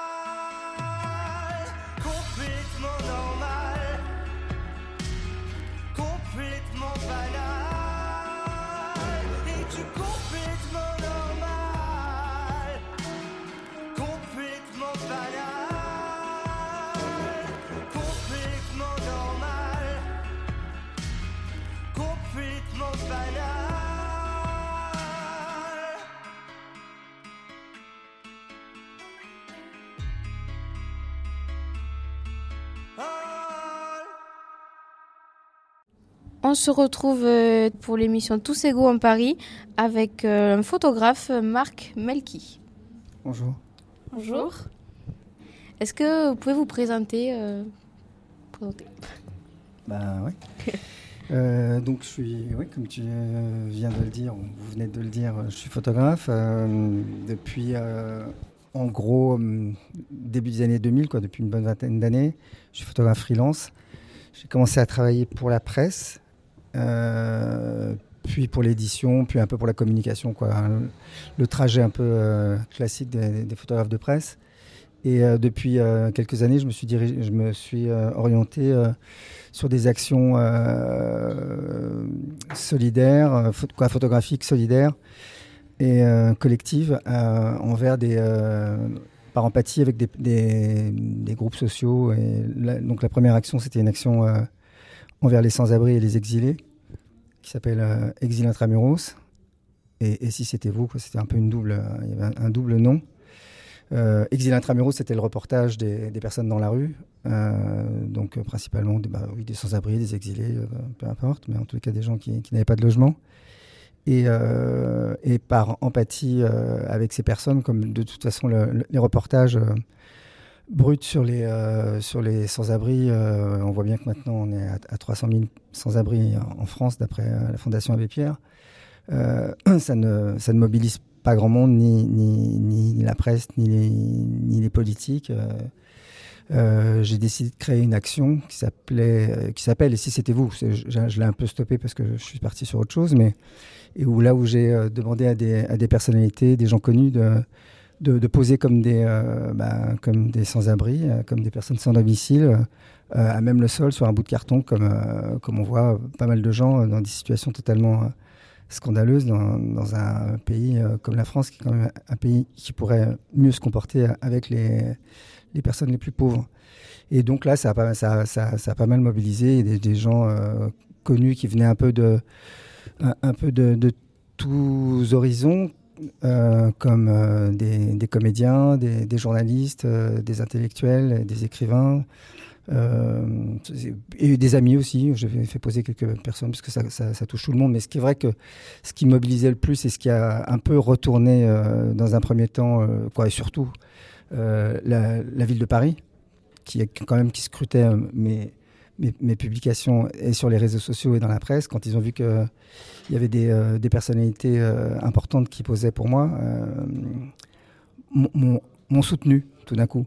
Euh, et euh, je les remercie, mais c'est vrai que c'est euh, on ne devrait pas avoir à faire ça, quoi. Je veux dire, le- le- les, photos euh, brutes de, gens qui, euh, qui vivent dans des situations totalement insupportables, alors que 5 mètres plus, à côté, euh, des gens boivent un, un morito ou, font la fête, c'est quand même extrêmement choquant. Et à cette époque-là, il y avait vraiment beaucoup de familles et, des enfants, donc principalement, comme le précisait à l'heure Franck Feuillat, des Diganes. Donc c'était surtout des Roms. Et il avait raison de préciser, parce qu'il y a quand même un, racisme anti-Rom, anti-Digane en France et en Europe, malheureusement, euh, très puissant et qui est euh, vraiment euh, dans, un déni total de- des pouvoirs publics. Quoi. Per- personne n'en parle. Là, on, peut faire le tour du périph'. Vous pouvez voir à Paris des bidonvilles avec des- des vêtements qui sèchent euh, sur, le, sur le bord du périph'. Et on peut voir aussi qu'il y a des vêtements d'enfants. Donc euh, il y a forcément des, enfants qui dorment le long du périph' dans des situations complètement dingues. Et euh, donc voilà, donc cette action a été, a, eu pas mal de visibilité. Comme je vous le dis, après été soutenu par la ville de Paris, j'ai exposé avec le, le, centre économique et social, donc avec le CESE.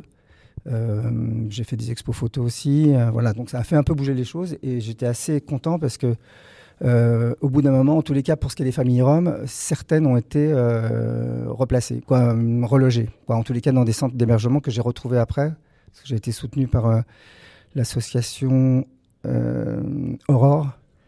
Je m'y perds un peu. L'association Aurore, avec Eric Pliès, qui était à, à cette époque-là le, le directeur de l'association et qui est maintenant maire du 20e.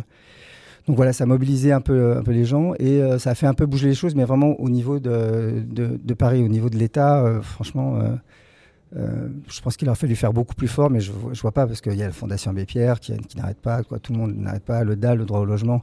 Les gens se mobilisent à, fond pour qu'on en fasse plus pour les, sans-abri, parce que c'est quand même insensé de voir des gens dormir sur un bout de carton à Paris, quoi, je veux dire.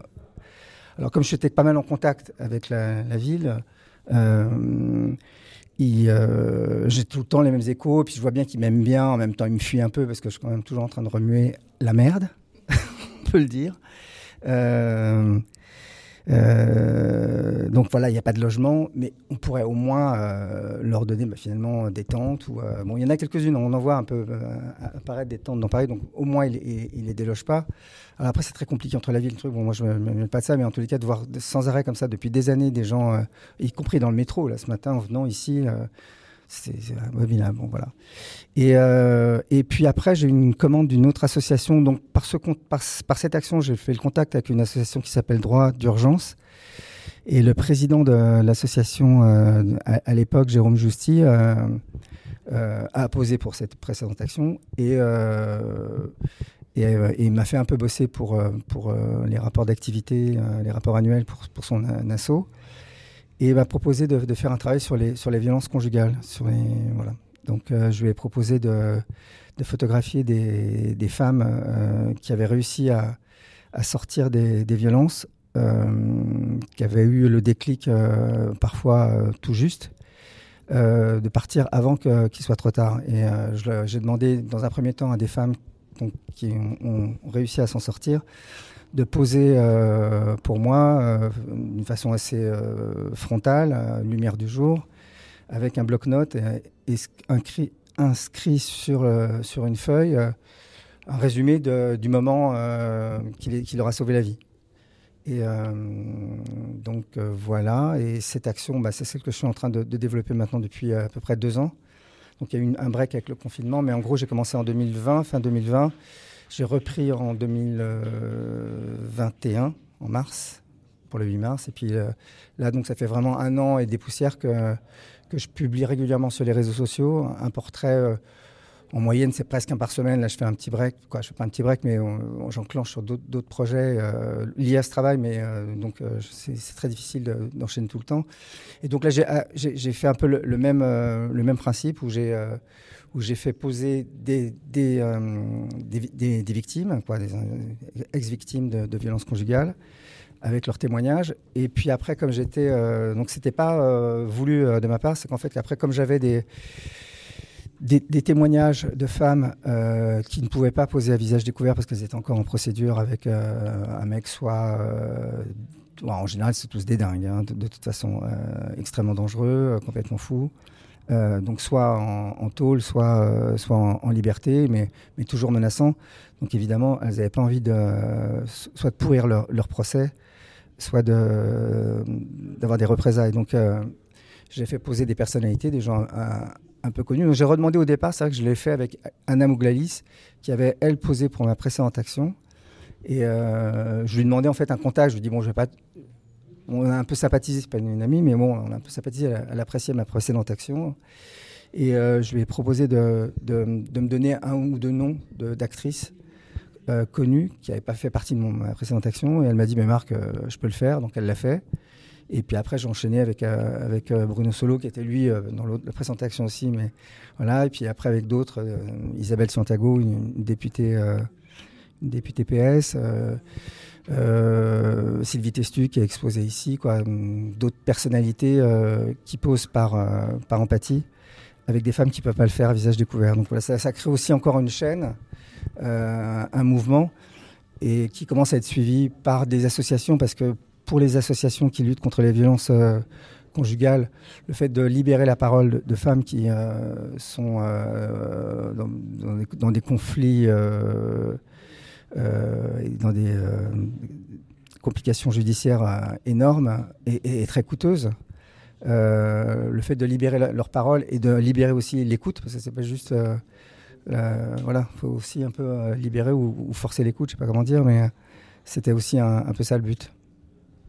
Vous pouvez nous dire pourquoi vous êtes venu ici assister à cette journée? Et bien parce qu'on m'a invité.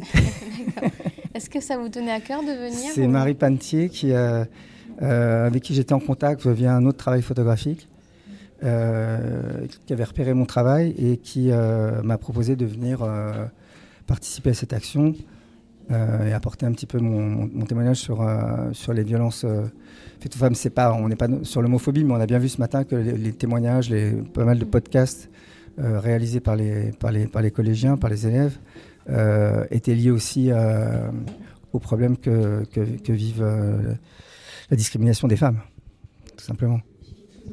Et euh, que pensez-vous euh, du travail photographique des élèves euh, qui sont venus ici? Bah alors, j'ai découvert évidemment tout à l'heure, bah, mais, mais très sincèrement, je, je trouve ça vraiment. je suis assez impressionné parce que. Bon, alors, je pense qu'ils ont été bien briefés. Il devait y avoir des, des- des profs qui, étaient- qui a- parce que j'ai vu qu'il y avait un travail sur Claude Carin, qui est une photographe, j'avais un peu oublié, euh, qui était une photographe euh, donc début du XXe siècle, euh, qui était euh, une photographe lesbienne et qui faisait un travail assez incroyable. Donc ils sont inspirés un peu de son travail, aussi après sur livre. Donc euh, j'ai trouvé ça très, même au niveau des tirages, quoi, les tirages noirs, il y a les, portraits en, en noir et blanc. Je trouvais ça d'une excellente qualité. Et je trouvais qu'il y avait des idées, quoi. En tous les cas, qu'il y avait des idées que, et que c'était euh, c'était plutôt euh, costaud. Et euh, bah, merci beaucoup pour euh, nous avoir apporté votre, euh, bah, votre avis sur euh, les œuvres euh, de ce matin.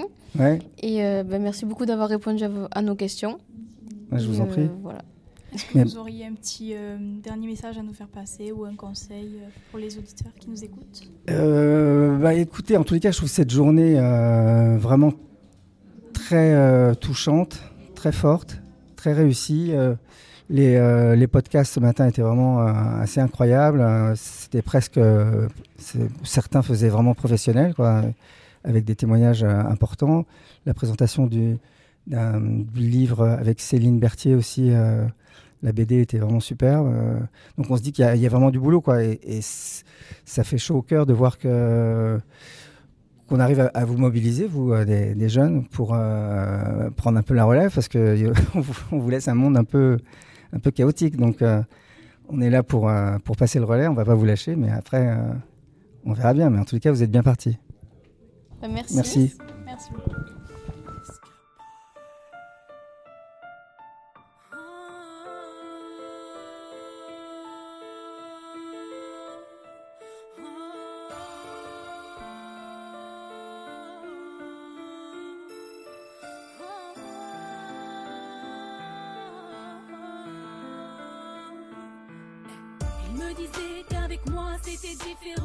J'étais jeune mais qu'il m'aimait vraiment. Moi j'étais love, donc forcément naïve. Personne ne m'a prévenu de ce qui plus tard allait se suivre. Il me dit bébé, viens on va t'aimer un film.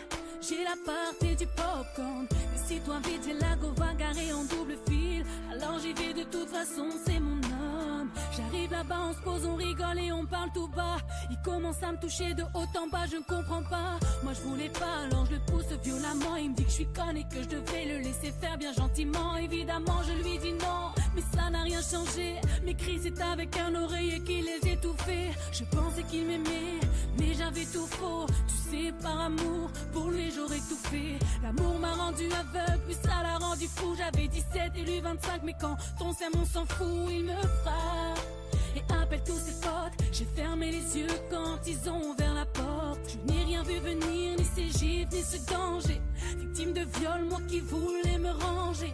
Allongé sur moi des gens que je connais pas. J'ai mal, j'ai peur, je pense à ma mère et à Allah. Mon homme a le sourire, moi sur mes lèvres y a du sang. Sali à jamais par des lâches inconscients. L'hymen déchiré, le cœur brisé, les yeux à terre. Comment se relever après avoir vécu l'enfer une heure du matin? Il me jette au quartier, le regard des grands me dit que l'histoire a tourné. Mon père, mon frère, ma mère, oh, comment leur expliquer que je suis la cible et non un simple objet? À toutes mes sœurs, violées par l'amour, à toutes mes sœurs, battues par l'amour, à toutes mes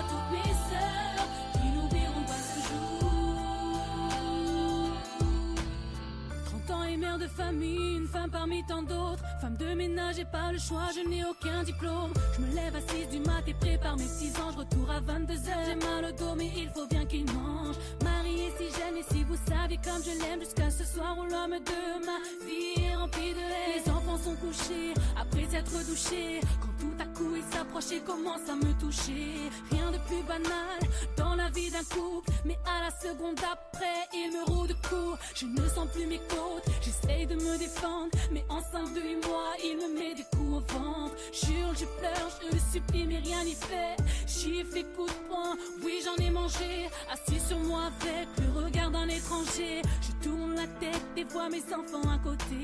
Leur mère est au sol, leur père ne cesse de la frapper. Je pensais que c'était fini, mais tout venait de commencer. Mon cœur ralentit et ma vie défile. J'aimerais tellement dire au revoir à mes fils et à ma fille. Pourquoi est-ce qu'il Comment peut-il me battre? Lui qui disait qu'il m'aimait. Une dernière prière, une dernière lame, un dernier battement. Je vais bientôt partir, que vont devenir mes enfants? Mon sang coule, cet homme sans amour et sans rancœur vient de me battre à mort devant mes enfants remplis de peur. Un voisin enfonce la porte et l'espoir me revient. Il appelle les secours, tente de calmer mon homme et enfin je prie Dieu pour qu'il me laisse avec mes enfants. Il exauça ce vœu de cette histoire, je ressors vivante. Me suis battue pour ma famille, je me suis fait battre par mon mari. Sœur, violée par l'amour à toutes mes sœurs, battue par l'amour à toutes mes sœurs,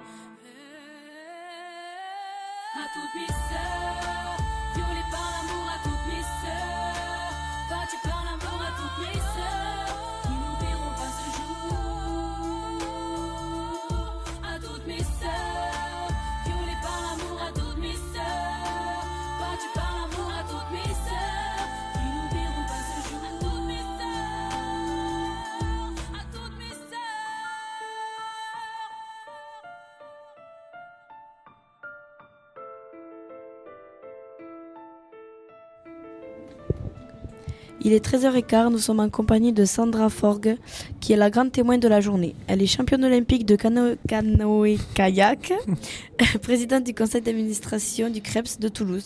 Comment vous allez aujourd'hui? Eh bien, je vais très très bien. Je suis euh, ravie d'être euh, parmi vous ici euh, à Paris pour la restitution de tous ces travaux, de cette journée égaux pour tous. Enfin, c'est une merveilleuse journée. Et nous sommes très heureuses aussi de vous accueillir ici avec nous. Euh, pendant la matinée, vous avez assisté au projet photo. Vous pouvez nous dire quelques mots, ce que vous avez pensé de ces projets proposés par le lycée Alors, c'est les projets podcast ce matin. Ah oui, pardon, excusez-moi. Euh, c'est parce qu'on a un décalé sur l'émission, donc euh, je me suis confondue les deux. Excusez-moi, oui, les projets Il n'y a aucun souci, c'était les projets podcast. Alors moi j'ai trouvé ça très bien parce que on ressent le vécu. Les, euh, les témoignages étaient cash, les sons, les prises de son faisaient qu'on s'immergeait complètement dans, euh, dans ces histoires et ça donnait encore plus de valeur aux témoignages et à tout le parcours qu'il y a encore à faire sur les préjugés, sur euh, le poids de la société, le poids de l'histoire. Euh, on sait que le monde agricole est très proche des traditions, euh, mais aussi de la modernité. Le tout d'arriver aux bons équilibres pour que tout le monde puisse euh, s'entendre. Et on sentait bien ce matin euh, cette volonté de progresser sur tous les sujets LGBT et en même temps euh, toutes ces personnes qui sont encore euh, un petit peu dans l'ignorance de ce que c'est et donc euh, on est en plein dans le sujet. Est-ce que vous pouvez nous dire pourquoi vous êtes venu aujourd'hui? Alors, je suis venue aujourd'hui parce que moi-même, je suis une personne transgenre, puisque je n'ai pas été championne olympique, mais champion olympique. J'étais un, j'étais un homme avant. Euh, ra- raconter bah, un petit peu mon parcours, mon histoire, le fait que effectivement, ce n'est pas un choix. On, se, on ne choisit pas d'être transgenre, on ne choisit pas son homosexualité. C'est quelque chose que vous avez à la naissance, c'est quelque chose qui vous poursuit et qu'il est important que la société euh, prenne conscience que ces, que ces personnes euh, minoritaires, ultra minoritaires, puissent vivre comme tout un chacun euh, et dans tous les secteurs de métier. Donc, comme été champion olympique, j'étais aussi, je suis ingénieur informaticien. Euh, je suis aussi présidente de conseil d'administration. J'ai été dans plein de choses. Je suis un petit peu rôle modèle, prouver que euh, on n'est pas des débiles mentaux comme euh, la société voulait nous faire le faire croire jusque dans les années 2010. Euh, on est très bien dans nos têtes. Simplement, on a cette minorité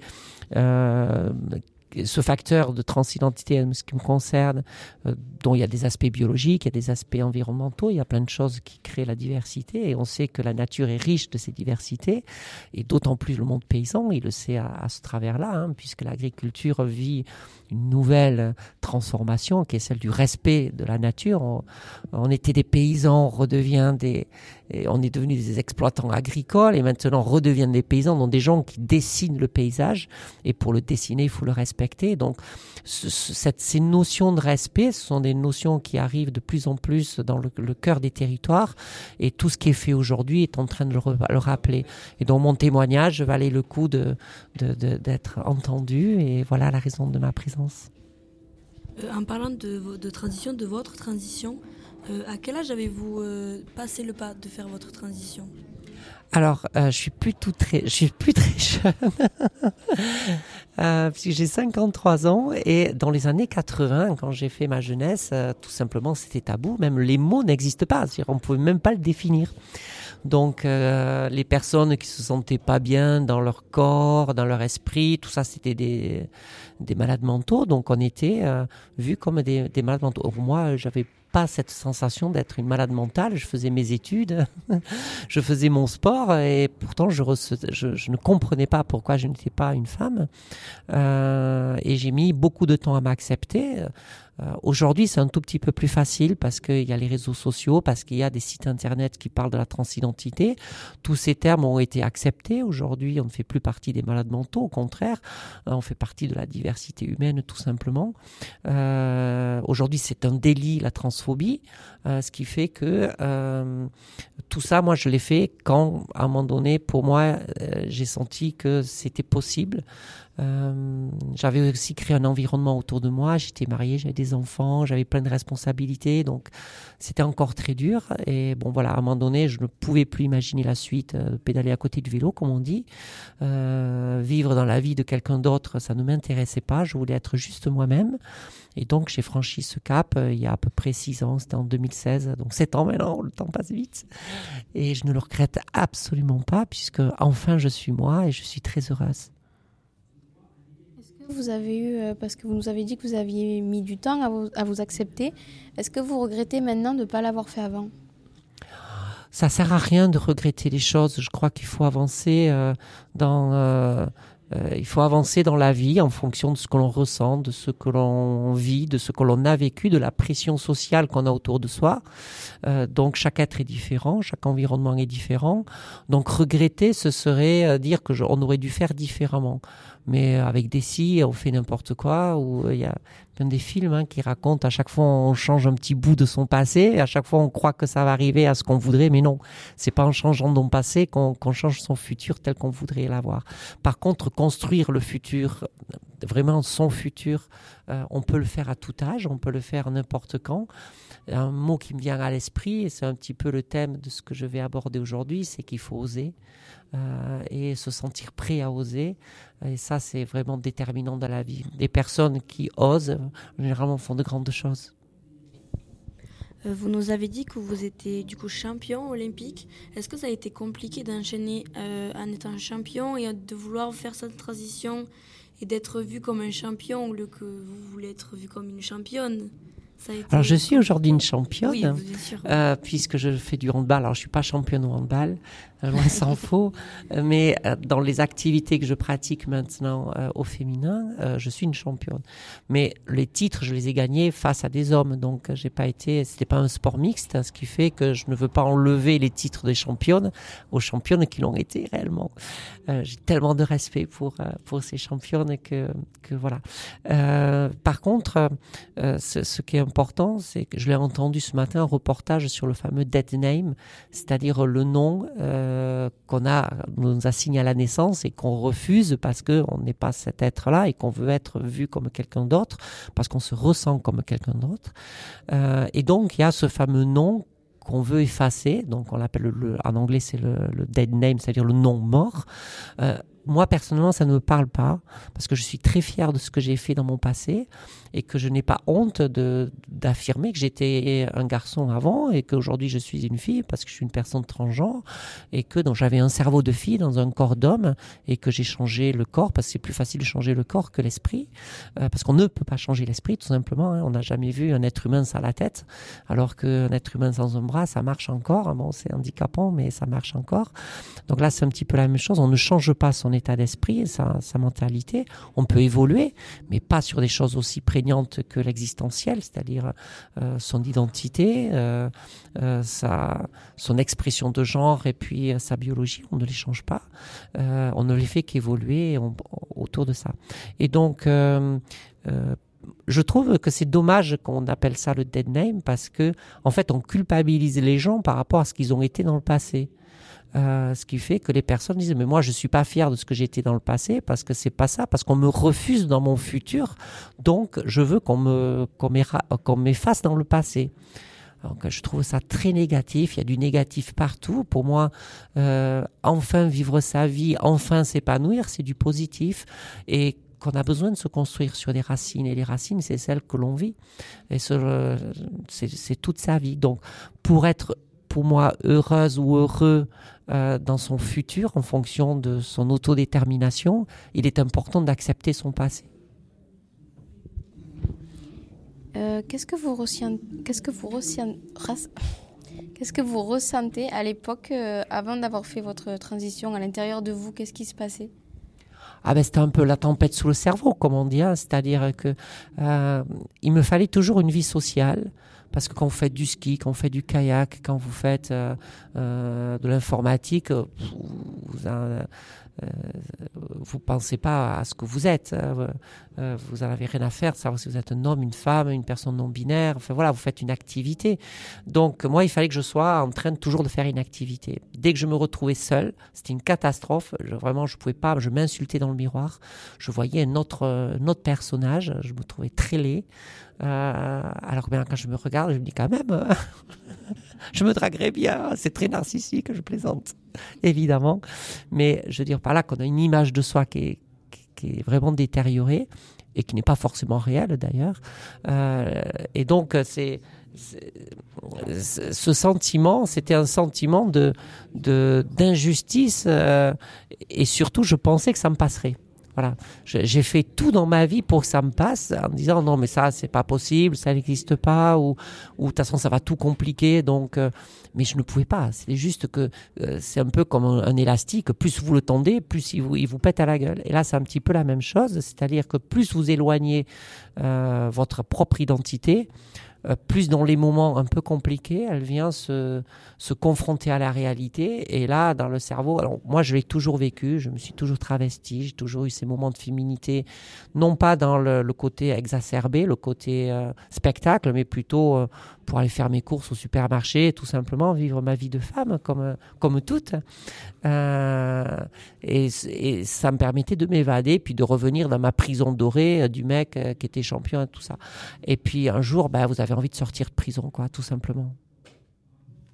Donc vous n'en avez jamais parlé à personne euh, de ce qui se passait, en fait, de ce que vous ressentiez?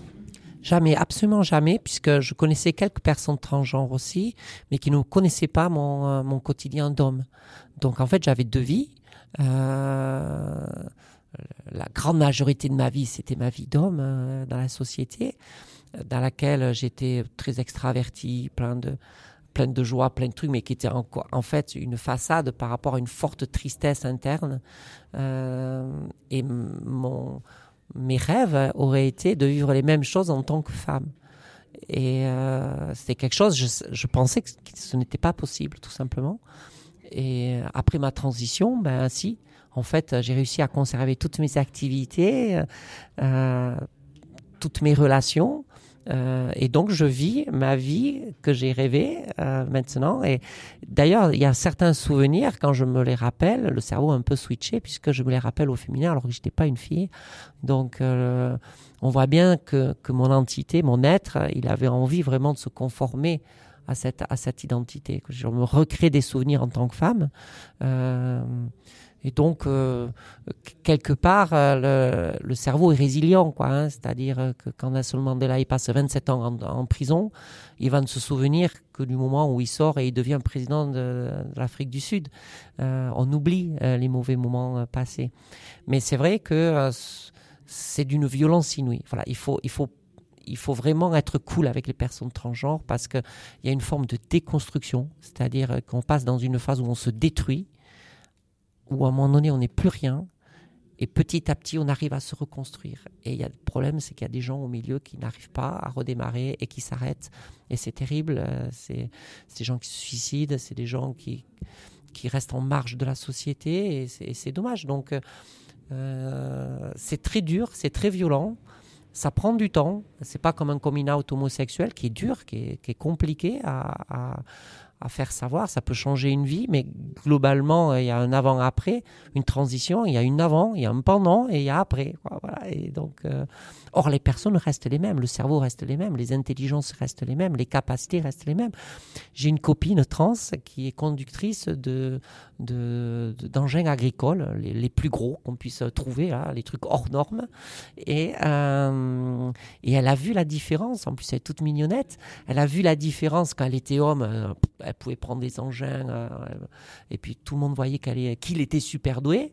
Et puis quand elle est devenue une femme, eh ben là c'est devenu beaucoup plus compliqué. Voilà. Ah ben tu sais pas, alors les compétences sont les mêmes. Alors aujourd'hui, quand un mec n'arrive pas à monter une moissonneuse sur un camion, sur, un, sur une remorque, et qu'elle arrive avec sa petite robe et que pouf pouf, elle met le, truc dessus, bah, les, les, les, les, mâles agriculteurs qui est en train de la critiquer euh, sur son maquillage, ils font des yeux euh, éberlués. Mais c'est ça la réalité aujourd'hui. La compétence, ce n'est plus le genre, c'est simplement l'apprentissage.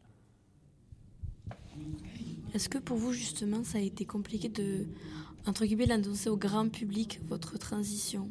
Parce que vous avez été une personne très connue, vous avez été champion du monde quand même.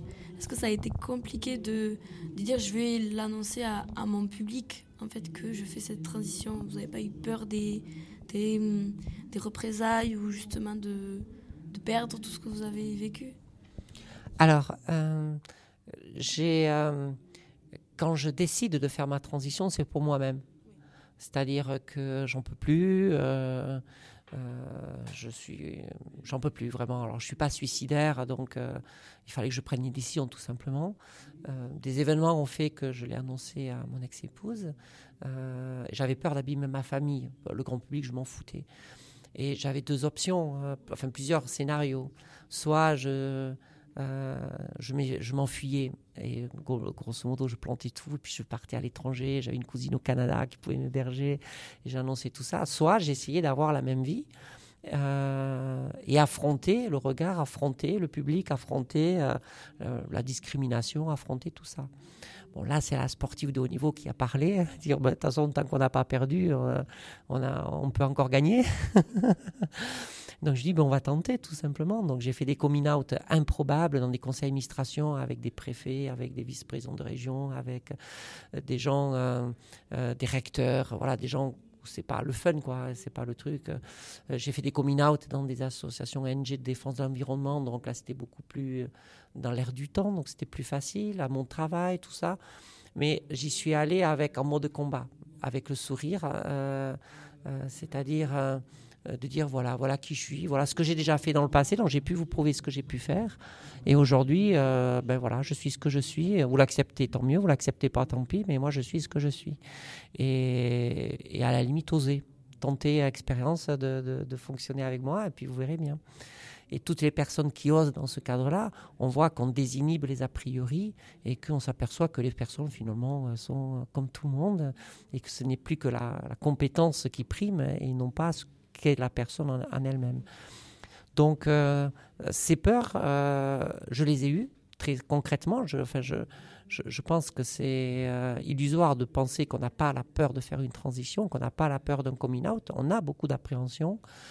mais très souvent, le bilan, il est quand même positif. Alors, pas tout le temps, donc c'est pour ça qu'il faut insister.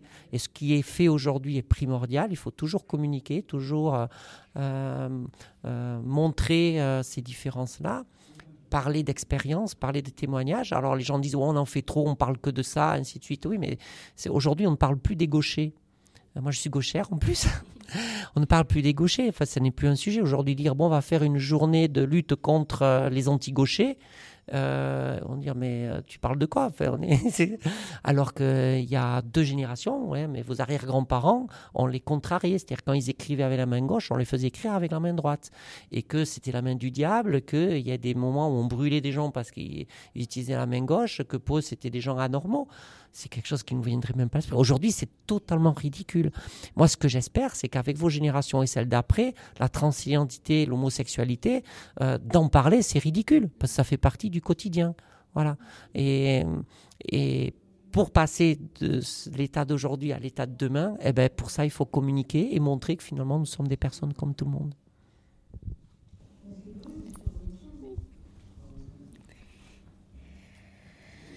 Mais euh, est-ce que vous pouvez, euh, du coup vous êtes venu aujourd'hui pour euh, voir tous les travaux qu'ont fait et qu'ont réalisé les, élèves de plusieurs lycées. Est-ce que vous pouvez, vous pouvez, nous donner un ressenti de qu'est-ce que vous pensez que ça va faire ou votre ressenti? Ben, Pour moi, je suis assez impressionné déjà des résultats. C'est-à-dire que c'est pas la même chose que d'aller, euh, c'est très important, manifester euh, une petite pancarte euh, et puis dire voilà, c'est la journée où j'y ai pensé, puis le reste du jour, je n'y pense plus. là, il y a un vrai travail de fond, c'est-à-dire que, les, que vous, vous, êtes, vous êtes empressé de prendre ce sujet pour en faire quelque chose, pas uniquement le placardiser, mais ressentir les choses. Euh, les prendre vraiment dans leur, leur pur juste, c'est-à-dire dans un quotidien, dans des sons, dans des ambiances, dans des, des, euh, des personnes qui étaient cash, qui disaient des choses brutes, et c'est le quotidien de ce que vivent les gens. Donc les belles théories, euh, les belles campagnes, tout ça c'est important, parce qu'à un moment donné, il faut, faut pouvoir communiquer, mais de prendre les sujets, de les transformer et d'en faire quelque chose qui va pouvoir se qui va pouvoir euh, tout simplement euh, évoluer dans le temps avec ces histoires. Ce sont carrément des, choses dont vous allez vous souvenir toute votre vie. vous devenez vous-même des rôles modèles dans ces cadres-là. Et pour moi, c'est juste essentiel que ce soit vos générations, d'abord qui poussent les autres dehors, notamment on sait que dans les milieux industriels, dans les milieux agricoles, il y a encore cette chape de plomb patriarcale soi-disant que si on la perd, on perd la tradition, alors que ça n'a rien à voir, la tradition et le patriarcat, euh, puisqu'on sait bien que l'après-guerre, c'est les femmes qui, faisaient fonctionner les fermes, tout simplement. Hein, et donc, euh, on sait très bien que ce côté-là est un côté macho lié au bourrinage, on parlait tout à l'heure, c'était excellent, ce côté de volonté de montrer que la force était l'essentiel des travaux de la ferme, pas du tout. C'est l'agriculture de demain, elle est dans la finesse, elle est dans le ressenti, elle est dans le respect de sa terre, de sa, de sa semence, de, de ses animaux. On sait que l'avenir, il est là-dedans parce que c'est l'essence même de la vie. Et que vous, aujourd'hui, vous m'avez fait sentir que vous le portiez. Vraiment, je suis euh, impressionné. Pour les auditrices ou les auditeurs qui nous écoutent, qui souhaitent peut-être à leur tour faire leur transition ou leur coming out euh, ben, bientôt ou qu'ils n'osent pas faire le pas comme vous, l'avez fait Est-ce que vous avez un message pour eux? Ben, Pour moi, c'est comme toutes les discriminations. D'abord, il faut oser. Oser en parler, oser parler des discriminations, si ne pas s'enfermer dans des dialogues de j'ai pas écouté, j'ai pas entendu. Euh, non, c'est-à-dire quand quelqu'un aujourd'hui, c'est un délit. Euh, l'homosexualité ou la trans euh, ou la transidentité euh, font que euh, lutter contre ces personnes-là, c'est-à-dire être homophobe ou transphobe, c'est un délit. c'est comme le vol. donc, quand vous entendez des gens dire ah non mais moi j'ai la libre conscience de penser que ça m'intéresse pas, ben c'est un peu comme dire ah non mais attendez on fait une journée contre le vol, mais moi non je, je me mets en réserve parce que je veux pas qu'on m'associe avec une, une journée contre le vol. Ben, c'est juste, c'est un délit. Voilà. Donc on ne peut pas accepter que quelqu'un dise moi je suis pour le vol ou je suis pour le racisme. C'est quelque chose c'est- on est dans une société euh, qui a des lois, il faut respecter ces lois et on est dans ce contexte-là. Donc, euh, euh, ce n'est pas aux gens qui subissent les violences qui doivent s'éteindre, qui doivent se, refermer. Au contraire, il faut en parler et il faut que les agresseurs deviennent les agressés. Pour toutes les discriminations, toutes les formes de disc- discrimination, y compris le féminisme, euh, où il est hors de question que euh, la femme passe au second plan. Euh, ça vient d'où ça? C'est assez incroyable. Il faut voir qu'au Moyen Âge, Dame Guirotte de Lavore, c'est la mairesse de Lavore. On est au Moyen Âge. C'est la, la- la première dame d'une ville importante d'Occitanie. Dans les troubadours, les femmes avaient une place très prépondérante. Donc, euh, c'est un informement sociétal euh, lié à quelques abrutis qui ont voulu prendre le pouvoir et faire par leur force physique une domination. Et on en est encore là aujourd'hui, en 2023. Donc, euh, il faut arrêter avec ça. Et quelque part, pour moi, ces violences-là sont l'émanation des faibles. Voilà, quand vous avez rien d'autre à dire, rien d'autre à construire, rien d'autre à faire, alors vous êtes discriminant, vous êtes raciste, vous êtes euh, euh, macho. Mais voilà, si vous avez un peu d'intelligence et que vous savez construire les choses et que vous avez envie d'épanouir les gens autour de vous, mais à ce moment-là, vous êtes ouvert et forcément, euh, vous êtes contre toutes ces discriminations. Aujourd'hui, on peut dire que vous êtes heureuse et que vous avez accompli ce que vous voulez accomplir. Ben, je crois qu'une vie. Alors, moi, je suis très heureuse aujourd'hui, très heureuse d'être parmi vous aussi. Et puis, on n'a jamais fini d'accomplir sa vie. Donc, euh, jusqu'au dernier souffle, euh, faut oser, faut espérer, faut aimer et, et être bien et, et s'orienter vers ceux qui nous aspirent et nous inspirent. Aujourd'hui, c'est vous qui m'inspirez, c'est cool. C'est débile, pourquoi je pleure? Pardon. Ben, merci beaucoup pour votre, pour votre témoignage et euh, pour euh, tout ce que vous nous avez raconté. J'espère que euh, les personnes qui vont écouter euh, ben, cette interview vont avoir le courage de faire le pas. Et euh, merci beaucoup à vous. Merci à vous. Je suis désolée. I am me, and I know I will always be. Je suis free, oui, j'invente ma vie. Ne me demandez pas qui je suis. Moi, je suis le même depuis tout petit.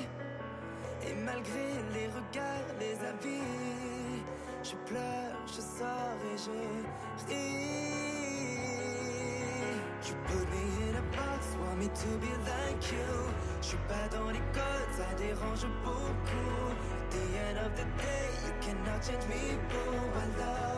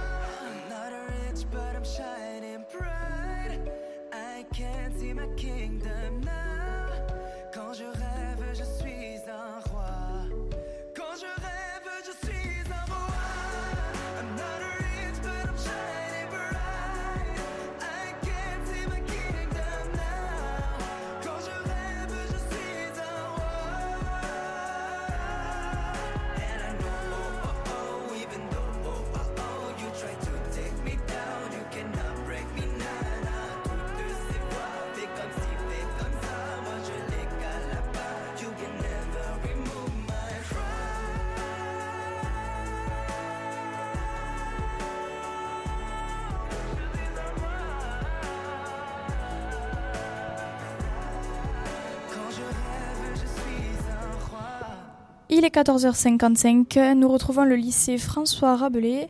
Bonjour. Euh, donc, euh, avec Océane ici présente, nous allons vous interviewer, vous poser quelques questions. Est-ce que vous pouvez vous présenter en quelques mots, s'il vous plaît? Euh, comment? Vous pouvez vous présenter en quelques mots, s'il vous plaît, votre prénom, Euh. votre filière, le lycée, tout ça. euh, ben, En fait, on est en lycée agricole. Euh, moi, c'est Hector. Et, le- Marine.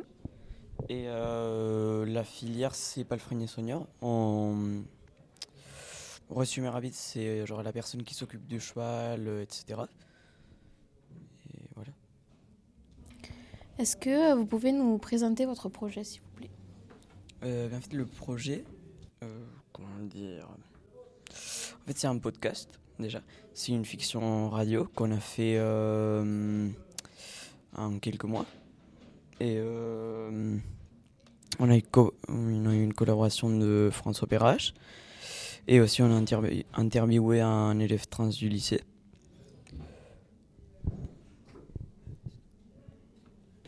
Et puis, euh, ben, on a été euh, plusieurs à faire ce projet. Toute notre classe, etc. Et puis, bah, il n'y a pas d'autre chose. Est-ce que c'est vous qui avez choisi ou c'est les professeurs qui ont choisi de traiter ce sujet Euh, c'est les professeurs. C'est les professeurs. Est-ce que vous pouvez nous expliquer toute la documentation que vous avez utilisée, euh, notamment autour du livre Appelez-moi Nathan de Catherine Castro Euh, ben, on a hum, le livre, on l'a pris du CDI, du lycée. Et euh.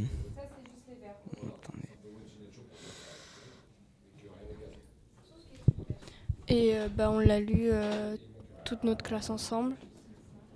Et puis tout ce qu'on a fait, bah, il y a des trucs qu'on a pris un peu du livre en même temps quand on a fait le podcast. Après, ben, on a vu. Il me semble qu'on a vu que ça. Et on a vu bah, Aslan qui, qui était là aussi. Donc vous nous dites que c'est les professeurs qui vous ont lancé sur euh, ce podcast-là, mais est-ce que vous, vous avez eu euh, l'envie de le réaliser?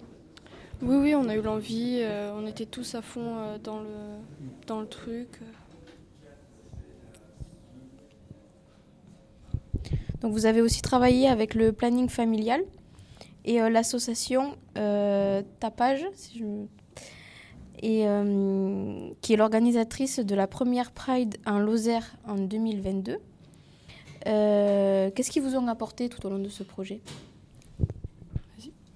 Euh, en fait, ils nous ont expliqué un peu, genre, ils, ils ont fait deux interventions, si je ne me trompe pas, euh, dans lesquelles on a parlé, dans l'une des deux, on a parlé du coming out, etc. On a vu quelques vidéos du coming out, genre de coming out de quelques personnes, etc. Et la deuxième fois, je me rappelle pas trop de ce qu'on avait fait.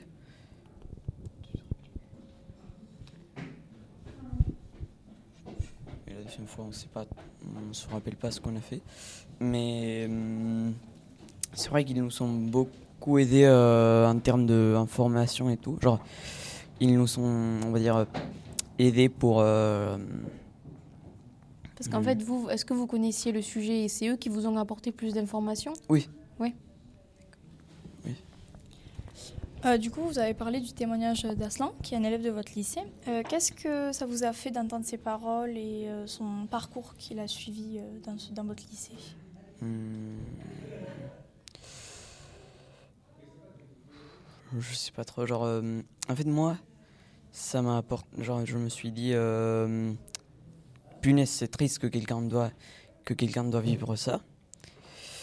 Mais à la fois, genre, en voyant comment, on va dire, les gamins et tout sont, sont élevés, je trouve aussi quelque chose de normal. Genre, comment les gens, ils voient ça. Genre, qu'ils disent, euh, c'est pas normal parce que, genre, ils sont éduqués pour euh, être hétéro, plein de gamins. Genre, euh, si on demande par exemple dans une école, euh, plus de du 80%, ils vont dire euh, je sais pas du tout. Genre, je sais pas, c'est quoi un coming out? Si on demande ça dans une école, ils vont pas du tout savoir. Et euh, du coup, ça m'a apporté de la peine. Genre, pas de la peine euh, envers lui, mais de la peine envers, envers genre, dire euh, punaise, comment les gens sont pas hum, d'accord avec ça. Genre, de pouvoir choisir qui on est, de pouvoir se dire euh, ce qu'on est, ce qu'on veut être et tout ça. Bah moi ça m'a ça m'a apporté de la peine aussi parce que je me dis que bah, euh, on devrait enfin il devrait pas vivre ça quand même parce que bah c'est c'est assez troublant comme histoire. Et en sachant que est- maintenant euh, vu qu'il est en train de faire sa transformation et tout euh, qu'il y a toujours des gens qui l'insultent derrière et tout sans en sachant que ce qu'il a vécu bah c'est ça doit être énervant à porter sur le dos quoi. Mais mais après euh, c'est pas pour autant que je me dis il traversera bien ça correctement. Est-ce que vous et votre classe, euh, vous êtes fiers aujourd'hui de, de venir présenter son témoignage devant tout le monde? Bah oui comme ça ça fait avancer les choses et puis euh, bah, c'est beaucoup mieux pour euh, pour montrer aux gens que bah faut accepter euh, la différence des genres maintenant. Donc vous voulez faire bouger les choses, comme on dit? Bah ça serait bien quand même Vous avez travaillé en compagnie de François Perrache, qui est euh, l'auteur d'une fiction radio. Euh, comment euh, est-ce que vous avez réussi à travailler avec lui à ses côtés? Qu'est-ce qu'il vous a apporté en fait? Bah, il nous a apporté un peu de son aide parce que bah, on savait pas comment euh, faire un peu de radio et tout, donc il nous a expliqué tout ce qu'il fallait faire. Et euh, bah, on a tout suivi, euh, on a suivi tous ses conseils et, et tout. Euh, mais en fait, dans une chose qui nous a aidé beaucoup, c'est par exemple dans l'écriture de l'histoire. Euh, Vraiment, je dirais que sans lui, l'histoire euh, du podcast, elle aurait été pas du tout comme ça. Genre, elle aurait été très différente, sûrement. Et du coup, il nous a aidé surtout avec ça. Genre, on va dire dans le dirigement de l'histoire. Genre, pour encadrer l'histoire et tout. Mais c'est vrai qu'il a beaucoup aidé hein, dans ça. Il vous a apporté l'expérience que vous n'y avez, que vous n'aviez pas en fait. Oui. Donc votre projet, enfin votre podcast s'appelle Dead Name. Euh, pourquoi ce nom? Euh, ben en fait, je dirais qu'on a choisi ce nom parce que genre Dead Name c'est euh, c'est prénom mort, genre c'est le prénom qu'on donne aux gens trans, genre c'est leur ancien prénom, c'est comme on l'appelle.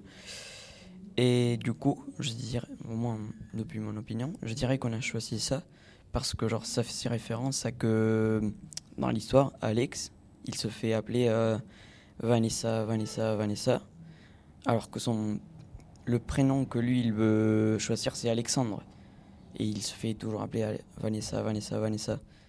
Et du coup, je- voilà. Est-ce que votre travail a permis de faire changer les... dans votre classe, est-ce que votre travail a permis de faire changer les mentalités? Par exemple, si quelqu'un était vraiment contre ce, ce mouvement-là, est-ce que ça l'a permis de le faire réfléchir? Bah, personne n'était contre euh, ce, ce mouvement-là, mais euh, sur euh, certaines choses, oui, ça a permis à certaines personnes de prendre plus de mentalité vu qu'ils savaient plus de choses maintenant. Euh, Votre projet a été réalisé à peu près en combien de temps? En presque deux mois. Et Est-ce que vous avez eu des... Pour le tournage, euh, du coup, parce que vous n'aviez pas d'expérience, est-ce que ça a été compliqué? Il y a eu des, des problèmes ou... Il y a eu deux, trois problèmes quelquefois, mais après, euh, tout allait bien dès qu'on a tout réglé, etc. C'était au sein de la classe? Oui. Oui, des chamailleries ou... Bah, un peu, ouais. C'était sur le fait qu'ils n'étaient pas d'accord avec euh, ce que vous deviez tourner? Non, c'était par rapport à une histoire euh, contraire, donc euh, bah, c'est Ah pour oui. ça que... Est-ce que vous avez eu un retour euh, des auditeurs sur votre podcast? Euh, Je crois que non. Alors, je sais pas du tout, mais euh, que je sache, non. Qu'est-ce que vous pensez de l'initiative de cette journée? Comment? Qu'est-ce que vous pensez de l'initiative de cette journée? Mais en fait, c'est bien parce que, genre, euh, ça peut. Comment dire Alors, après, si c'est transmis, genre, les podcasts et tout, ça peut aider beaucoup. Genre, ça peut. hum, ça peut donner. Comment dire Je sais pas comment le dire, genre. euh, ça peut. Faire réfléchir? Oui, alors faire réfléchir et tout. Euh, vu que vous n'avez pas eu de retour, enfin moi personnellement je vais vous faire le mien, c'est que j'ai beaucoup aimé votre podcast, que je trouvais qu'il était bien réalisé et il fait, euh, ben, il nous fait partager des émotions et euh, moi j'ai beaucoup aimé personnellement. Moi aussi. On a bien aimé l'écouter. Donc euh, ben, je vous remercie pour avoir euh, répondu aux questions. Je ne sais pas si vous avez quelque chose à rajouter. euh, Non. Ben, merci beaucoup et euh, ben, bon courage pour la suite. Et maintenant, on va écouter votre podcast.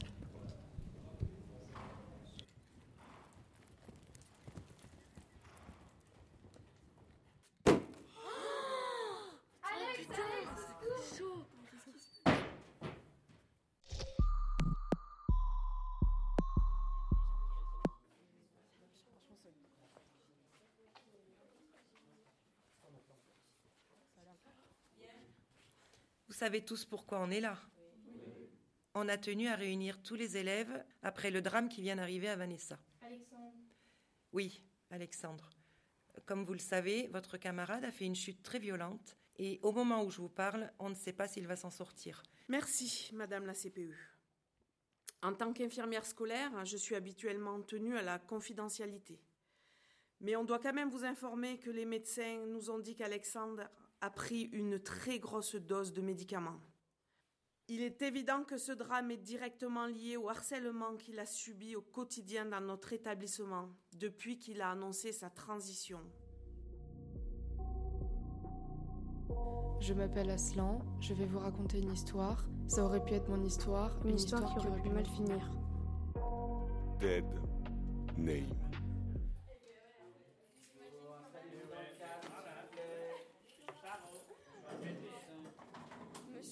Parler s'il vous plaît Vanessa.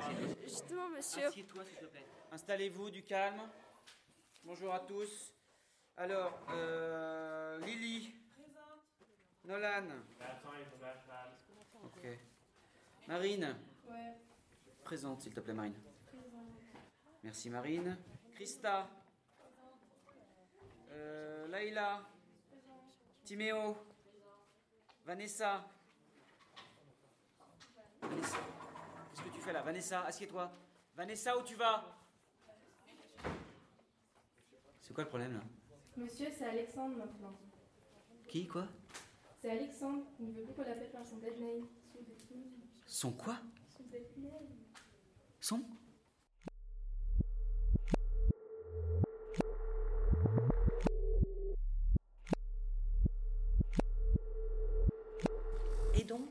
Vanessa, quel incident Euh, Je faisais juste l'appel, et quand j'ai dit son prénom, elle est partie en claquant la porte.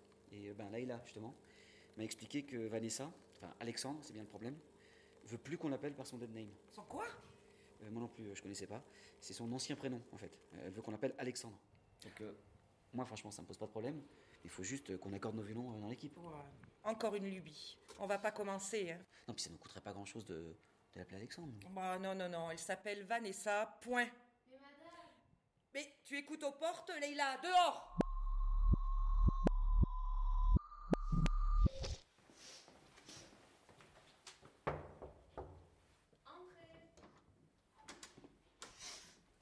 Oula, qu'est-ce qui ne va pas, ma petite Vanessa? Ah non, s'il vous plaît, pas vous aussi. Allez, assieds-toi et explique-moi. Tout à l'heure, je me suis cassée du cours. Durand m'a encore appelé Vanessa. Mais moi, c'est Alexandre. Il m'a appelé par mon dead name. Vous m'appelez tous comme ça. Tous à, à cause de mon dead name. À la limite, ne m'appelez pas. Ça me donne envie de crever. Je vais crever de toute façon. J'ai plus qu'à crever. Ok. Je vais te donner ton médicament.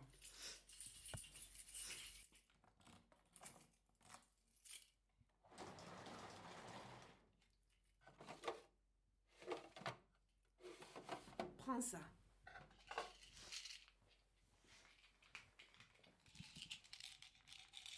Ça va te calmer. Mais tu sais, c'est très fort. C'est pour ça que je vais t'en donner qu'un demi.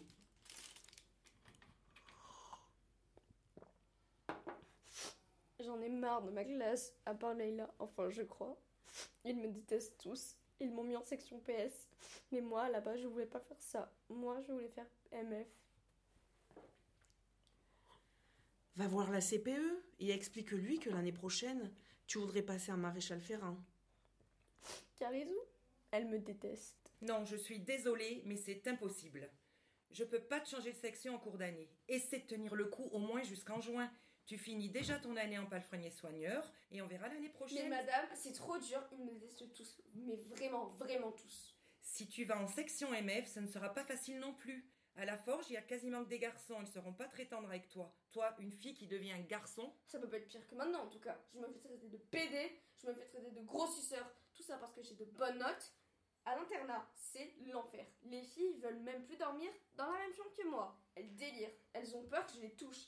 Est-ce que au moins je pourrais passer à l'internat des garçons? Non, Vanessa, on ne peut pas laisser une fille seule dans un internat de garçons. Rien compris en fait. Hein. Je vous dis que je ne suis pas une fille. Est-ce que au moins vous et les profs, vous pourrez arrêter de m'appeler par mon dead name? Faut que tu comprennes, on est un établissement public, on se doit de respecter ton état civil.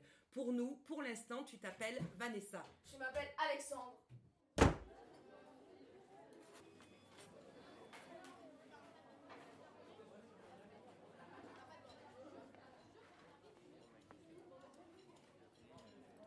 M'asseoir avec vous Ouais.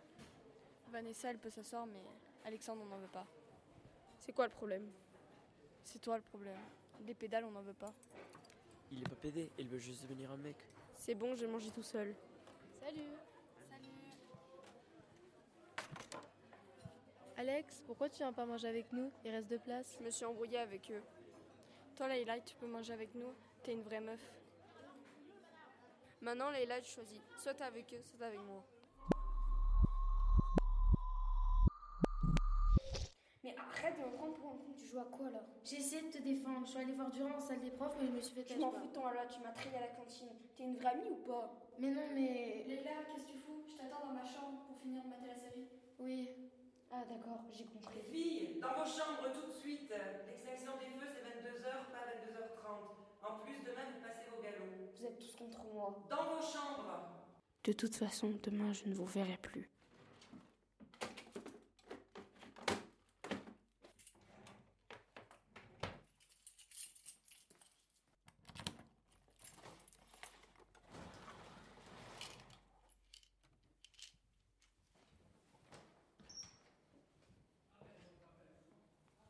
Bonjour Alexandre, ça va Oui, tu, tu voulais me voir Oui, je voulais vous voir, mais là, je dois vraiment, vraiment aller au manège.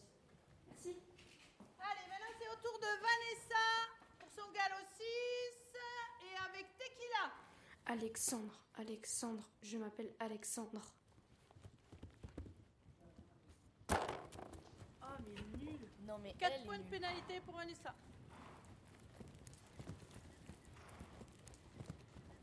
Alex, Alex,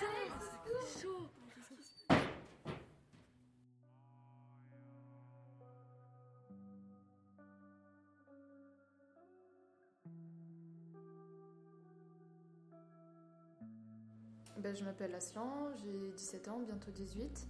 Ben, moi, je me considère comme un homme. J'aimerais bien être un homme euh, dans un futur proche, complètement. Et qu'on me considère complètement comme ça. De 2019 jusqu'à euh, là, cette rentrée, cet été, ça a été un total calvaire pour moi. Mais pour certaines personnes que j'ai rencontrées cette année, par exemple, qui refusent de faire l'effort, qui refusent de, d'accepter certaines choses, ça fait, euh, c'est assez irritant euh, au final, puisque ma vie ne les concerne pas, j'ai juste pas envie, j'ai juste envie qu'ils m'appellent Aslan, ou à la limite ne m'appelez pas. Je me suis déjà fait agresser dans mon lycée, dans mon ancien lycée, et dans mon ancien collège. Mais même moi, j'étais pas encore consciente d'être trans, mais ils, m- ils me parce que j'étais différent en fait de base et du coup euh, ça s'est fait naturellement chez eux. En ce moment ça va mieux puisqu'on est en hiver, on se couvre beaucoup donc on voit pas mon corps ou très peu. Mais en été c'est euh, c'est une saison extrêmement difficile pour moi. C'était Dead Name. Une fiction sonore des élèves de Kappa 1PS. Du lycée agricole de Saint-Chili-d'Apcher. Dans le cadre du concours Tous égaux en Paris. Avec Marine, Lily, Nolan, Hector, Lola, Isabelle, Marie-Dominique, François, Aslan, Valérie. Encadré par François Perrache en mars 2023.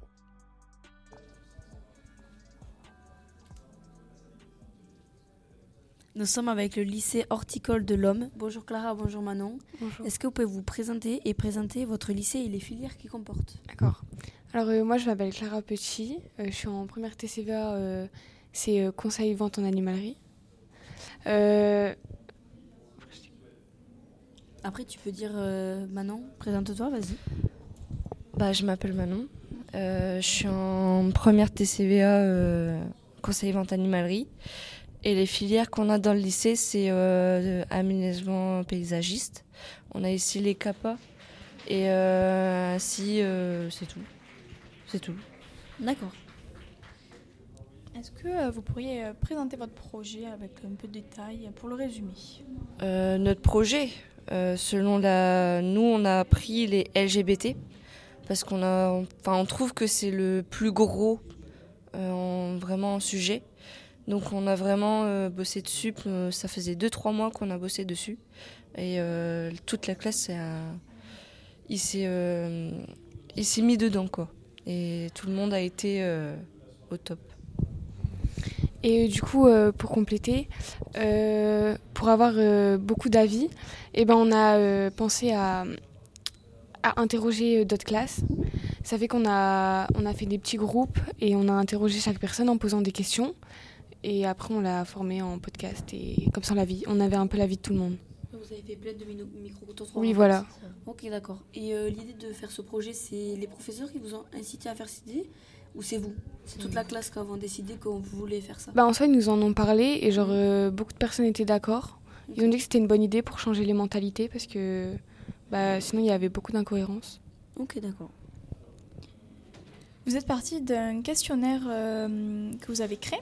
Euh, Qu'est-ce qui en est ressorti de ce questionnaire Euh, il en est sorti que beaucoup de personnes étaient en désaccord, euh, que la plupart euh, ils pensaient que tout le monde devrait avoir la même mentalité, et euh, on a été même choqués des résultats parce qu'on pensait que bah, que plus de personnes euh, n'avaient, enfin au quotidien, n'étaient pas pénalisées à cause de ça. Et en fait, bah si, il y a beaucoup de personnes qui qui vivent ça, et ils se prennent des remarques et tout. euh. Tu peux donner des exemples? Attends, juste, je te me permets. En fait, il faut que tu le tiennes là, le micro, parce que là, ça fait du bruit. Ok. Et juste, tu peux donner des exemples de ce que- qui vous a surpris Euh, dans, dans le questionnaire. dans le questionnaire. Ouais, pour qu'on comprenne bien. Ok. Euh, bah, ce qui nous a surpris, c'est de, de voir le nombre de personnes euh, qui étaient mal dans leur peau à cause de ça. Euh, qu'ils avaient peur de, de se faire juger, de sortir dehors. Et euh, voilà. Il y en a d'autres qui étaient en colère. Oui, il y en a qui étaient fortement en colère euh, parce qu'ils comprenaient pas pourquoi euh, les personnes n'arrivaient pas à les comprendre. D'accord. Est-ce que vous avez reçu des intervenants extérieurs pour vous aider à faire ce projet? Euh, Comme non. des auteurs euh, Non? Non, on n'a pas eu. On a. Enfin, extérieur, c'est plutôt les élèves, les professeurs, dans l'enceinte du lycée, quoi. D'accord. Et vous vous êtes inspiré de- d'auteurs en particulier ou c'est vraiment ça vous est venu comme ça euh, Non, ça nous est venu comme, ça? D'accord. Ok. Comment euh, comment s'est passé le tournage euh, puisque vous avez travaillé avec d'autres classes euh, Ça a été compliqué ou pas à réaliser bah, le tournage, en fait, on l'a fait en plusieurs groupes. Donc, nous, par deux ou trois, avec l'enregistrement de plusieurs classes. Et en fait, on a fait en partie de créneaux. Donc, par exemple, de 13h à 15h, c'est KPA2. euh, c'est vraiment, on fait par classe. Mais euh, l'inconvénient, c'est comme il y avait du bruit. C'est, enfin, en fait, il y avait plein de tables dans une salle. Donc, pour l'enregistrement, avec le bruit, c'est vrai que c'était un peu euh, compliqué. D'accord. Ah, tu veux rajouter quelque chose? Et il y a aussi des personnes euh, qui n'étaient pas vraiment contents d'être là quand on les interrogeait, parce que pour eux, ça servait à rien. euh, Enfin, ils voyaient pas euh, en quoi euh, ça servait de, de nous interroger sur ça, parce qu'il y avait plus important. Ou... En fait, du coup, on a su leur faire changer leur mentalité, et ils ont su comprendre que malgré ce qu'on dit, et ben c'est quand même important et qu'ils se sont mis un peu à la place euh, des personnes qui vivaient ça au quotidien. D'accord. Votre projet s'appelle La vie d'autrui. Pourquoi vous avez choisi ce titre? Bah, Parce que, en soi, euh, la vie d'autrui, ça vient du témoignage de quelqu'un dans notre classe. Et euh, on a choisi ce titre parce que la vie des, gens peuvent euh, blesser la personne. Et comme elle dit, la vie d'autrui peut, tuer. Et ça peut emmener à des suicides, enfin des trucs très graves. Et comme les personnes ne s'en rendent pas compte, bah, on a voulu prouver que la vie des gens avait une forte importance sur nous. Et vous pensez que votre projet, il a pu faire changer des mentalités dans votre classe ou même dans votre lycée? Oui, en soit dans notre classe, plus dans notre classe. Après, dans notre lycée, c'est un peu plus compliqué. Mais on a quand même, euh, grâce à nos interventions et, et euh, nos interviews, on a su faire changer pas mal de mentalités. Ils ont compris que ça servait à rien de, de s'énerver ou de critiquer les gens et de les laisser vivre. Voilà. C'est une réussite pour vous. Oui, voilà. Euh, est-ce que vous avez déjà eu un retour euh, des auditeurs sur votre podcast ou pas? Non. Et qu'est-ce que vous pensez de, de cette journée? Pour vous, c'est une bonne idée Cette journée-là aujourd'hui? Oui. Euh, bah moi, je trouve que oui, c'est bien. C'est. C'est, y a, en fait, comme c'est plusieurs classes et plusieurs établissements dans plusieurs endroits, ben, ça fait un large de choix. Mm. Ça veut dire, par exemple, le lycée de Bretagne, c'est pas la même chose, le même style que nous. Euh, d'autres, euh, par exemple, le viol, l'harcèlement. Donc c'est vrai que ça s'est élargi et c'est pas que les LGBT en, mm. en grande partie.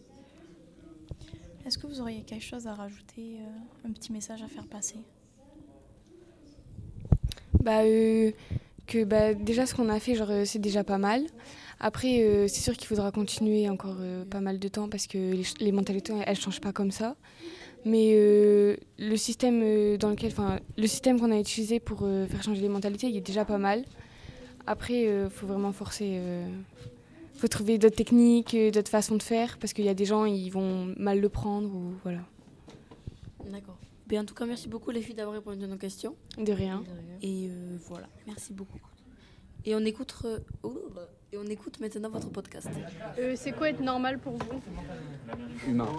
Point. Tu te lèves, tu déjeunes, tu taffes, t'as une femme, des enfants, on dit normal. En fait, on est tous normal, mais on le montre pas. Et en fait, c'est ça le problème. C'est difficile à dire. Hein. C'est une personne normale, bah, c'est un humain. Un humain. C'est l'histoire d'une jeune femme dénommée Juliette et son, de son petit ami Thomas. Ils étaient au lycée, en classe de terminale, lors de leur rencontre. Au début, ils s'aimaient, mais ils ne voulaient pas se l'avouer à eux-mêmes. Pendant un certain temps, ils étaient distants par peur de montrer leurs sentiments. Arrivé au début du troisième trimestre, le lycée organise un bal de fin d'année. Thomas voulait inviter une cavalière pour ne pas passer pour un gros loser devant ses potes. Il profita donc de cette occasion pour inviter Juliette. Il lui a donc fait une lettre car il n'osait pas lui demander en face par peur qu'elle ne dise non. Juliette retrouve cette lettre dans son casier et se doute que la lettre vienne de Thomas, étant donné que la distance et leur jeu de regard ne passaient pas inaperçus. Juliette avait donc hâte de trouver ce qui se cachait dans cette lettre. Après l'avoir lue, Juliette ressentit beaucoup d'émotions, elle était devenue toute rouge et s'empressa de répondre à Thomas. Mais pas de la même façon, elle décida d'aller le voir directement après les cours. Les deux avaient hâte d'y être car ils ressentaient comme une évidence entre eux. Lors de la soirée du bal, les deux s'embrassent. Il s'empressa de faire connaissance et deux semaines plus tard, ils se mettent ensemble. Tout se passe bien entre eux. Ils sont enfin réunis à tout jamais. On aurait pu parler de Thomas et un garçon ou de Juliette et une fille, mais ayant été habitué aux films et aux histoires d'amour où il y avait uniquement une fille et un garçon, dans notre esprit, on n'arrive pas à imaginer une fille et une fille ou deux garçons ensemble dans une histoire d'amour. Nous avons fait une enquête sur la communauté LGBT sur une quarantaine de personnes, principalement des jeunes. Beaucoup de réponses euh, sont revenues, comme par exemple que la normalité n'existe pas, que la plupart, des jeunes interrogés savent ce que c'est un coming out et euh, trouvent que ça devrait être plus normalisé. Ils pensent aussi que les LGBT ont beaucoup de points positifs dans leur communauté, mais qu'ils veulent trop s'exposer et souvent aussi pendant les manifestations, ils trouvent que c'est trop abusé, que c'est trop marquant, etc. Il trouve aussi que la peine de prison pour un, acte homophobe est de beaucoup par rapport à un viol qui sont parfois pas jugés et que et beaucoup de personnes qui ont été interrogées ont assisté à des blagues homophobes et même parfois en ont été victimes. Notamment, je, je- l'entends trop de fois, ça m'énerve. On entend dans les médias partout, ils se plaignent pour rien, ils font des manifestations pour rien. Et ça fait pas se normaliser comme les gens. Ah, qu'ils arrêtent de se colorer les cheveux, etc. Qu'ils arrêtent... se montrent pas, quoi. Ouais, qu'ils se montrent pas, qu'ils soient comme les autres. Normal, il n'y a pas. il- Ce mot-là, il ne s'emploie pas, quoi. C'est chacun est comme il est. Il n'y a pas d'être normal, il n'y a de pas d'être spécial. Voilà, c'est Ouais, ça. Il n'y a pas de mot. Ok. Que ce soit les handicapés en fauteuil roulant, les gens bisexuels, les gens euh, tétraplégiques ou quoi, ils sont tous normaux. C'est tous la même chose. Bah, je sais pas, éduquer des enfants et tout et tout. Moi, je sais pas, ça me fait un peu bizarre, je trouve. Quelqu'un de ma famille qui était un monsieur, donc euh, dans son adolescence, qui est devenu une femme. Ah, Aujourd'hui, il a rencontré une femme et il élève un enfant de un garçon de 6, ans. Donc là, il a 8 ans, donc ça, ça fait 2 ans. Parce que je suis sûr, il est bien et tout et tout. Ouais. Mais ce petit garçon, je suis sûr qu'en grandissant, il aura des remarques. tu- Bah, tu comprends, pas tu forcément, il a Je plus, l'espère, en tout cas, pas forcément. il a plus de soutien que de remarques. Parce que en fait, euh, c'est, enfin, ma tante, enfin, les tantes, ils ont eu un vécu. Donc euh, ils sont fort euh, reconnus dans les réseaux sociaux euh, et tout ça. Donc il est plus soutenu et plus mieux dans sa peau que quand il se fait remarquer. Après, certes, il a eu beaucoup de remarques, Ouais, bah mais il se sent bien avec sa, sa famille. C'est ça le principal, si lui se sent bien, je peux te dire. Ouais, moi, c'était juste ça. ouais. Parce que je sais qu'au niveau de l'amour, bah, il s'aime, c'est une relation, on peut pas Pareil, ça- faire la nature. Par contre, l'éducation, je me disais quand même, ça doit être un peu, un peu spécial. Un peu spécial. Bah, euh, le fait de grandir avec deux, deux mamans ou deux papas, c'est pas forcément un problème, c'est juste euh, par Ouais, rapport aux pas un autres en problème. fait. Ouais, voilà. Qu'est-ce que vous pensez des manifestations LGBT tape la honte. Ouais, c'est vraiment la honte. C'est inutile. C'est inutile de faire ça. Ça sert à rien. Pourquoi tu veux me prouver? Hein Moi j'ai pas le drapeau sur Snap. Pourtant, est-ce que, est que je manifeste là dans la rue? Ils doivent se manifester, ils doivent montrer ce qu'ils sont pour se faire respecter. En gros, euh, si par exemple demain vous voyez une manifestation, euh, enfin, c'est quoi votre réaction? Enfin, Est-ce que vous...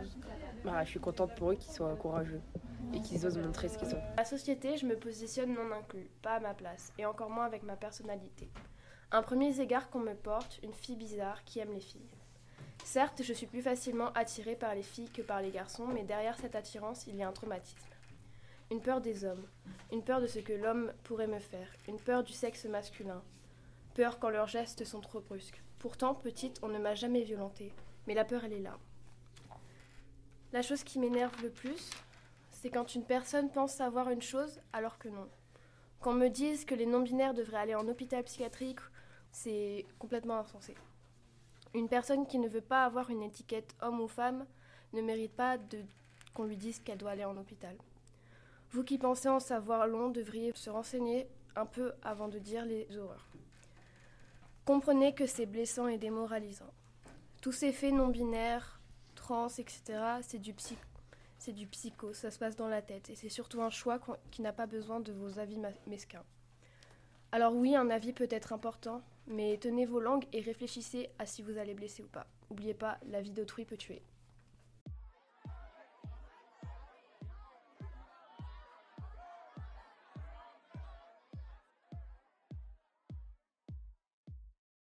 Au placard, mes sentiments, surtout ne rien dire et faire semblant, être à part, un peu penchant, au bout du navire.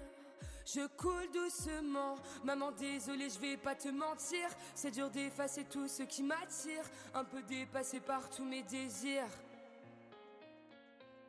Papa, c'est vrai, j'ai poussé de travers. Je suis une fleur qui se bat entre deux pierres. J'ai un cœur niqué par les bonnes manières.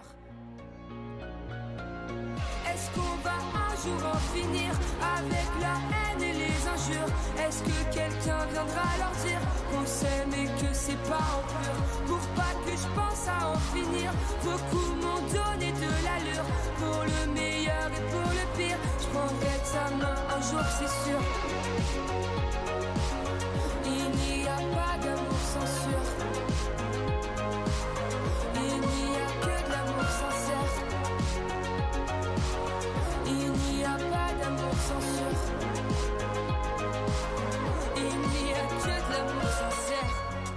Travestir qui je suis vraiment, faire taire la rumeur, les mots sont tranchants. Se mentir à s'arracher les dents. Il cherche un docteur, on souffre sans être souffrant. Maman, désolé, j'ai pris tes calmants. C'est pas que je voulais partir, mais c'est violent. Je voulais juste dormir un peu plus longtemps. Papa, t'inquiète, j'ai appris à courir. Moi aussi, je veux une famille à nourrir. On s'en fout près de qui je vais m'endormir. Est-ce qu'on va un jour en finir viendra leur dire on s'aime et que c'est pas en plure Pour pas que je pense à en finir Beaucoup m'ont donné de l'allure. Pour le meilleur et pour le pire Je prendrai ta main un jour c'est sûr. Est-ce qu'on va un jour en finir Avec la haine et les injures? Est-ce que quelqu'un viendra leur dire on s'aime et que c'est pas en je pense à en finir. Beaucoup m'ont donné de l'allure. Pour le meilleur et pour le pire Je prendrai sa main un jour c'est sûr. Il n'y a pas d'amour sans sûr. Il n'y a que de l'amour sincère Les enfants, c'est pour un homme et une femme. Il n'y a pas d'amour sans sûr. Ce n'est absolument pas pour des homosexuels. Il n'y a que de sur eux-mêmes. Ça se propage en fait, comme, euh, comme une maladie qui se propage. Et puis alors avec des chiens, puis avec des chats, des singes, et puis quoi après? Alors disons que ça fait partie du mal parce que ça ne va pas dans le sens de l'amour qui a été donné par Dieu entre un homme et une femme. Il est 15h30, nous sommes toujours en direct de Paris pour la journée Tous égaux en Paris. Donc nous sommes avec Marie et Anaëlys. Euh, pour euh, cette petite euh, présentation, est-ce que vous pouvez présenter vos filières et euh, le lycée que vous êtes? On est en seconde pro euh, SAPAT, soins aux personnes et au territoire au lycée Lévasé, en Haute-Vienne. Est-ce que vous pouvez présenter les autres filières qu'il y a les présenter les autres filières qu'il y a dans votre lycée? Il y a des CGEA, je connais pas vraiment les définitions. Il y a des paysagistes, il y a élevage, y a quoi d'autre? Il y a le général, oui.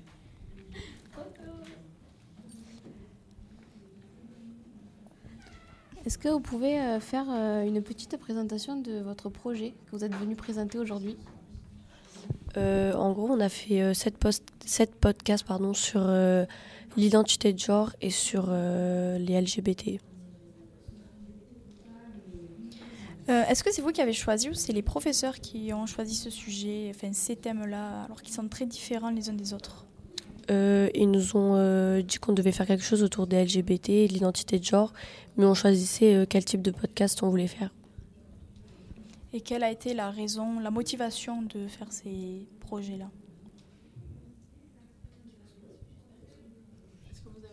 De réaliser? Bah, on a eu un petit débat euh, au début, euh, un débat mouvant, et euh, c'est vrai que à, en parler, ça nous a aidé pour faire des podcasts.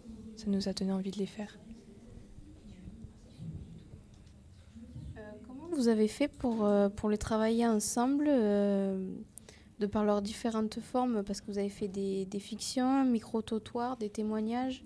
On a fait des groupes, on a travaillé sur euh, ben, le genre de podcast qu'on voulait euh, chacun de notre côté, et euh, à la fin, ben, on les a rassemblés.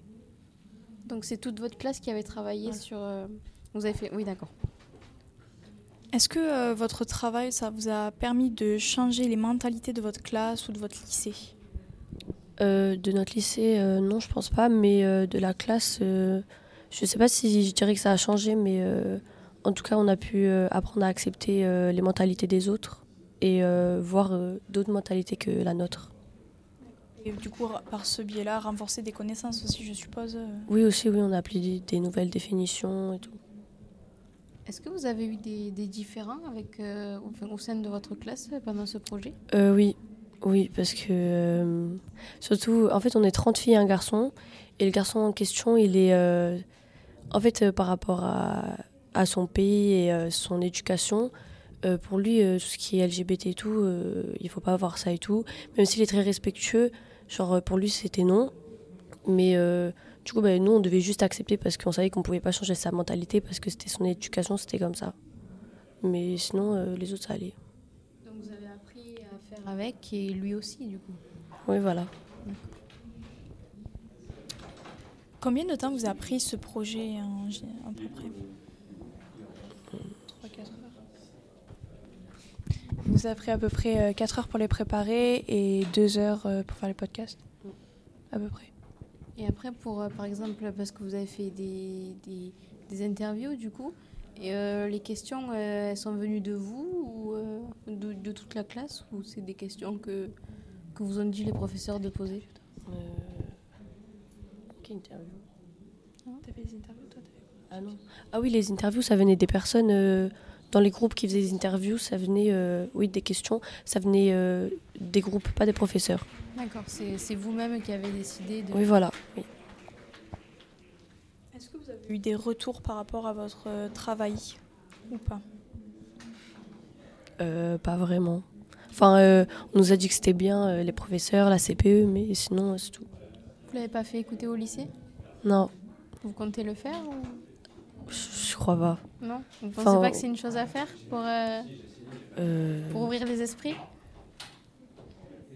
Euh, je sais pas, parce que dans le lycée, euh, on va pas se mentir qu'ils sont pas très ouverts d'esprit. Ouais. Donc, euh, je sais pas si ce serait une bonne chose, mais euh, je pense pas qu'on dirait non s'ils nous proposaient les professeurs. Que pensez-vous de l'initiative de cette journée? Bah, je trouve ça bien parce que ça permet à d'autres euh, personnes de s'ouvrir aux autres, euh, de comprendre euh, les, le ressenti des autres et euh, de pas les juger parce que bah, c'est naturel quoi. Est-ce que vous avez quelque chose à rajouter ou pas Un petit message, un petit mot? Vous êtes fiers de venir porter ce projet aujourd'hui? Oui. Oui, Oui, quand même, oui. Ben, merci beaucoup euh, d'avoir répondu à nos questions. Et euh, nous allons écouter votre podcast euh, tout de suite. D'accord.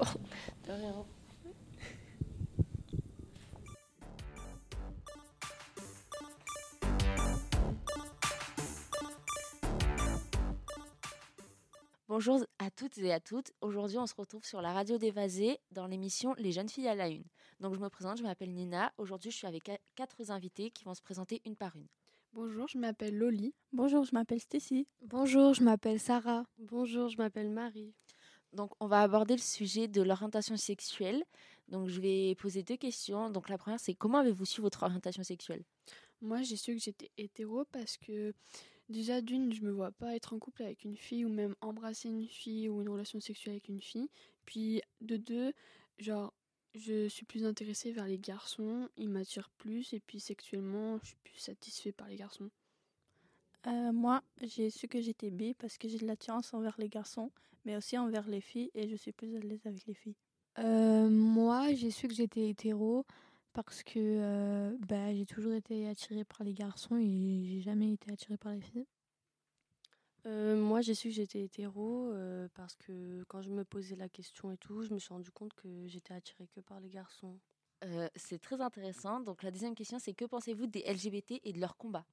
Euh, moi, c'est ce que je pense, c'est quelque chose euh, qui n'est pas accepté dans notre génération, et euh, c'est quelque chose que ils, ap- ils acceptent pas et ils doivent le cacher. Et euh, moi, je suis, a- je suis avec eux parce que c'est quelque chose que les, les gens, quand ils le savent, ils peuvent pousser au suicide.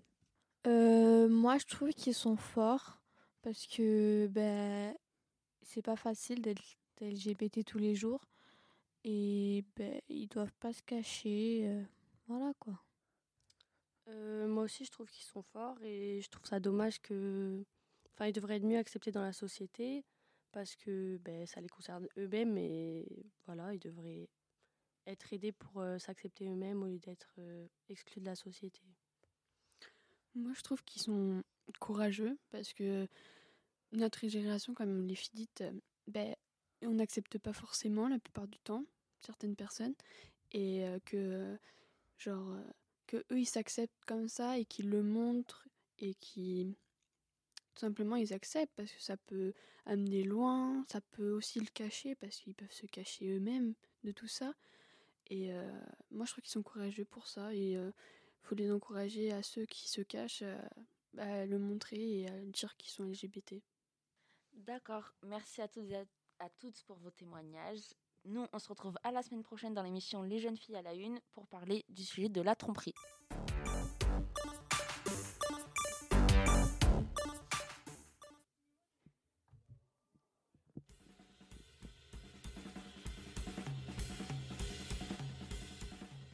Bienvenue sur la radio d'Évasé, dans l'émission L'identité. Je suis Juliette et je suis accompagnée de Amina et de Amel. Nous avons fait un micro-trottoir. Voici les questions et les réponses. C'est quoi l'identité de genre pour toi? L'identité de genre, euh, pour moi, c'est ce qui constitue une personne, c'est ce qui la définit et euh, c'est ce qui permet de la différencier dans la société. C'est la, comment la personne se considère euh, selon comment elle se sent. Avez-vous déjà accueilli un élève transgenre? Si oui, comment avez-vous réagi? Euh, j'ai jamais eu d'élèves transgenres à proprement parler, mais je suis déjà intervenu dans des projets euh, avec des élèves transgenres. Et euh, en termes de réaction, ce qu'il faut faire, c'est, ben, j'imagine comme tout enseignant, c'est surtout ne pas faire remarquer au groupe ni à l'élève qu'il est dans une forme de différence vis-à-vis des autres et qu'il est ben, comme tout le monde en fait, et ne surtout pas être dans le jugement ou pointer du doigt. Penses-tu que les personnes transgenres ont les mêmes droits que n'importe quelle autre personne? Oui, parce que ça reste toujours une personne qui a sa place dans la société actuelle et, et ses choix ne doivent pas influencer les droits qu'elle doit avoir. Donc c'est cette personne-là qui, qui mérite ses droits. Ouais, je pense aussi que ben en fait c'est un, individu comme tout le monde.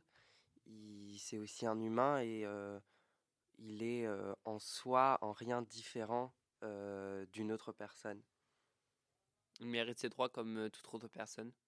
Donc il n'y a pas de raison particulière comme quoi il ne devrait pas avoir des droits différents ou carrément pas de droits en fait. Ça reste une personne comme une autre. Euh, Penses-tu que c'est un phénomène de mode? Non, je pense pas. Parce qu'être transgenre, c'est c'est pas juste être influencé par quelqu'un, c'est une réflexion longue qui qui, demande un choix et c'est vrai qu'on est dans une société qui accepte un peu plus des personnes transgenres, voilà, qui, qui s'assument un peu plus, mais après, au-delà d'un phénomène de mode, je pense pas.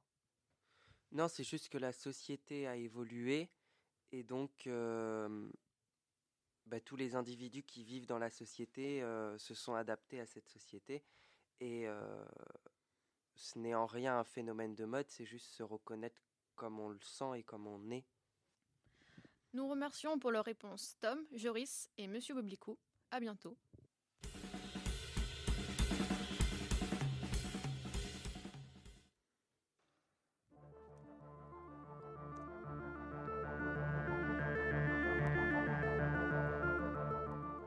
Bonjour, bienvenue sur la radio d'Évasé pour l'émission Micro-Trottoir d'Évasé. Je suis Rebecca. J'ai posé quelques questions dans la rue euh, sur l'LGBT. C'est quoi pour vous l'LGBT Alors, euh, pour moi, l'LGBT, c'est plutôt les personnes lesbiennes, gays et bi. Ok. Que pensez-vous des LGBT bah, Pour moi, c'est des personnes euh, humaines et ils ne enfin, ils méritent pas de se faire insulter. Ok. Si vous, si vous apprenez que votre enfant est gay ou lesbienne, que feriez-vous? Personnellement, rien du tout. Je l'accepterais comme euh, ils sont. Bah, pour moi, ce serait normal s'ils aiment les garçons ou les filles, peu importe. Moi, je les aimerais comme ils sont. Si vous apprenez que votre ami est gay ou lesbienne, comment réagissez-vous? Euh, ben, Je le soutiendrai et je continuerai à être amie avec lui et euh, voilà quoi. C'est un humain comme les autres. D'après le site internaute, l'LGBT est un signe pour lesbiennes, gays, bisexuels, transgenres. Ils, ils qualifient donc les personnes qui ne sont pas hétérosexuelles et euh, qui ne sont pas cisgenres. Le signe est également employé dans les expressions qui se rapportent aux personnes qui désignent comme mouvement LGBT. Au revoir.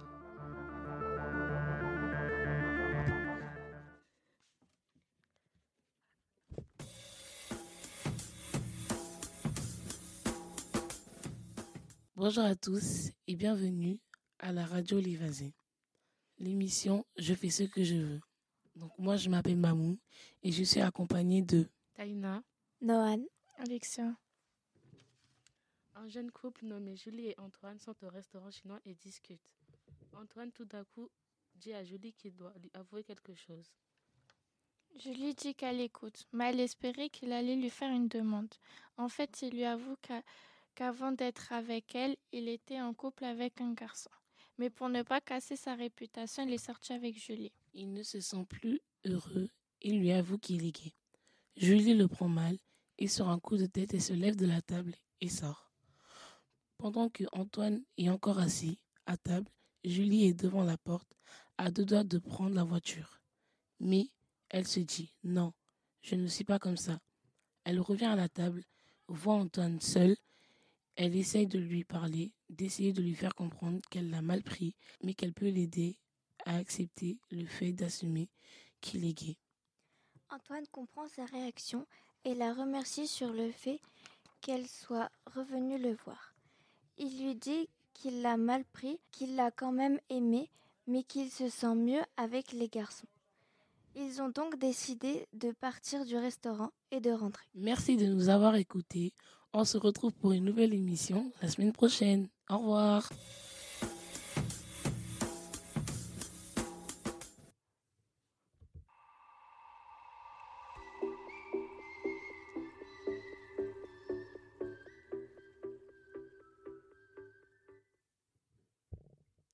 Bonjour à tous et bienvenue sur la radio d'Évasé, dans l'émission Histoire de jeunes filles. Je suis Clara. Aujourd'hui, nous allons vous présenter le témoignage d'une élève qui souhaite garder l'anonymat. Je laisse la parole à ma collègue Emma. Comment as-tu su que tu étais lesbienne? Depuis toujours, je ne sais pas comment l'expliquer. Je suis née comme ça. Est-ce que tu as eu des problèmes avec euh, des gens proches de toi? Oui, avec des amis au collège, je me suis fait, je me suis fait harceler sur ma tenue vestimentaire, car je m'habille plus en tant que garçon manqué qu'en vraie femme. Tu l'as dit à tes parents? Comment ont-ils euh, réagi? Oui, je l'ai dit à ma mère au début. Elle a mal réagi. Elle m'a dit Je veux plus te voir. Donc je suis partie chez ma cousine pendant deux semaines. Quand je suis rentrée chez moi, entre-temps, mon père était rentré et l'a appris. Mais lui a très mal réagi et m'a dit Tu es plus ma fille. Je t'accepte plus comme tu es. Je veux couper les liens avec toi. Du coup, j'ai coupé les liens avec lui. Et ma mère, elle a réussi à m'accepter au fur et à mesure. Combien de temps as-tu pris pour l'annoncer à ta mère? J'ai pris énormément de temps à lui annoncer, des mois, voire même des années. Comment tu te sens à l'heure d'aujourd'hui?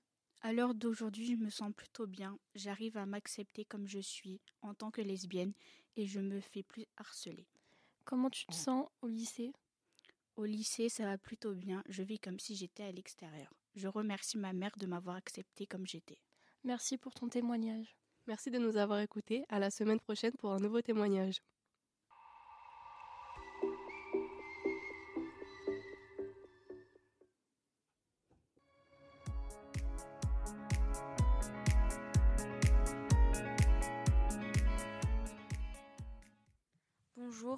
Sur euh, la radio L'Évasé dans l'émission euh, L'Évasé Fiction ayant pour thème la sexualité. Ça parlera euh, d'une histoire euh, d'ado dans un lycée.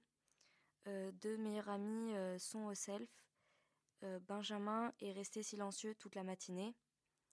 Il est bizarre et s'apprête à confier à son ami Alix une information qu'il garde sur le cœur depuis longtemps.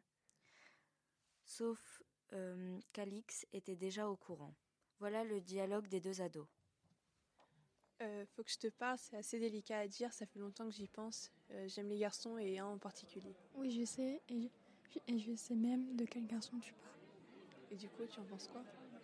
Je m'en fiche tant que tu es, tant que tu es heureux, tant que tu en parles à tes parents. Non, justement, enfin, toi, euh, comme toi, ma mère euh, l'a remarqué, mais pour mon père, euh, je suis pas hyper confiant. Oui, je connais ton père, je comprends que tu es appréhende. Et j'ai invité quelqu'un à manger avec nous. Oui, José, tu peux le dire Après les cours, ils se retrouvent tous les deux chez Alix. Bon, raconte comment tu t'es rendu compte que tu l'aimais. Ben, je sais pas trop, en fait, quand il s'approche de moi, je me sens bizarre, j'ai le cœur qui s'emballe. Ah, je vois. Je crois qu'il t'aime bien lui aussi. Merci de nous avoir suivis. Nous étions Camille, Anaïlis, Zoé. À bientôt.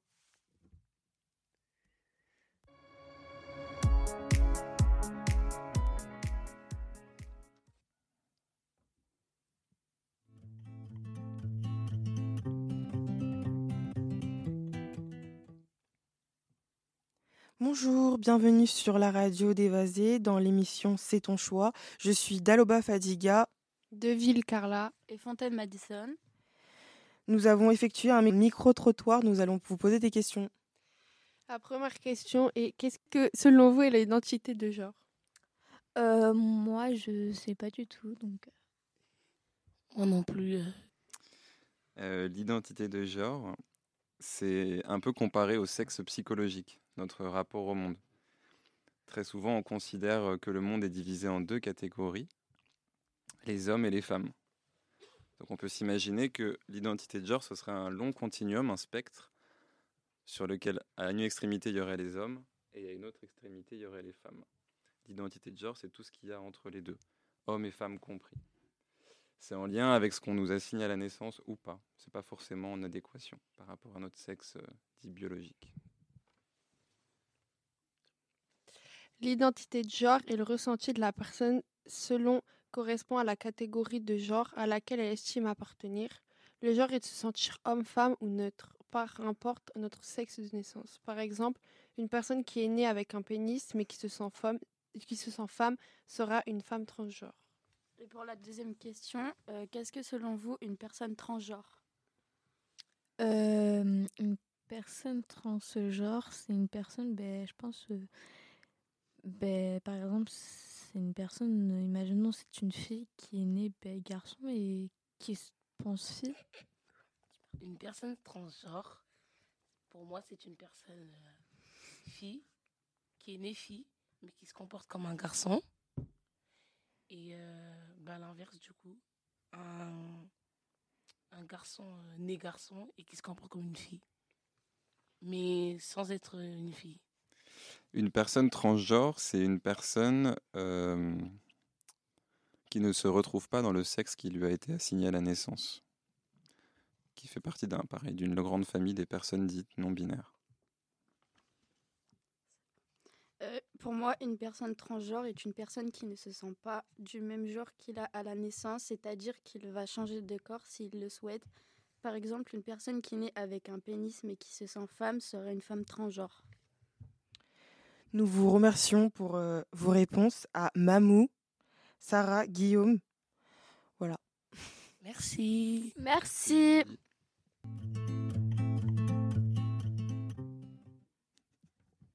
Nous sommes avec le lycée La Lande de la Rencontre. Bonjour Elisa, bonjour Zuranilde. Comment vous allez les filles? Bah très bien, super. Pouvez-vous nous présenter votre lycée et les filières qu'il comporte? Donc euh, nous sommes un lycée agricole où euh, comme métier il y a l'agriculture, faune et la, flore, Euh, aménagement paysager. garde forestier et garde de chasse. D'accord. Et vous, vous êtes dans quelle filière? Euh, nous, on est dans la filière euh, agricole, donc euh, CGA.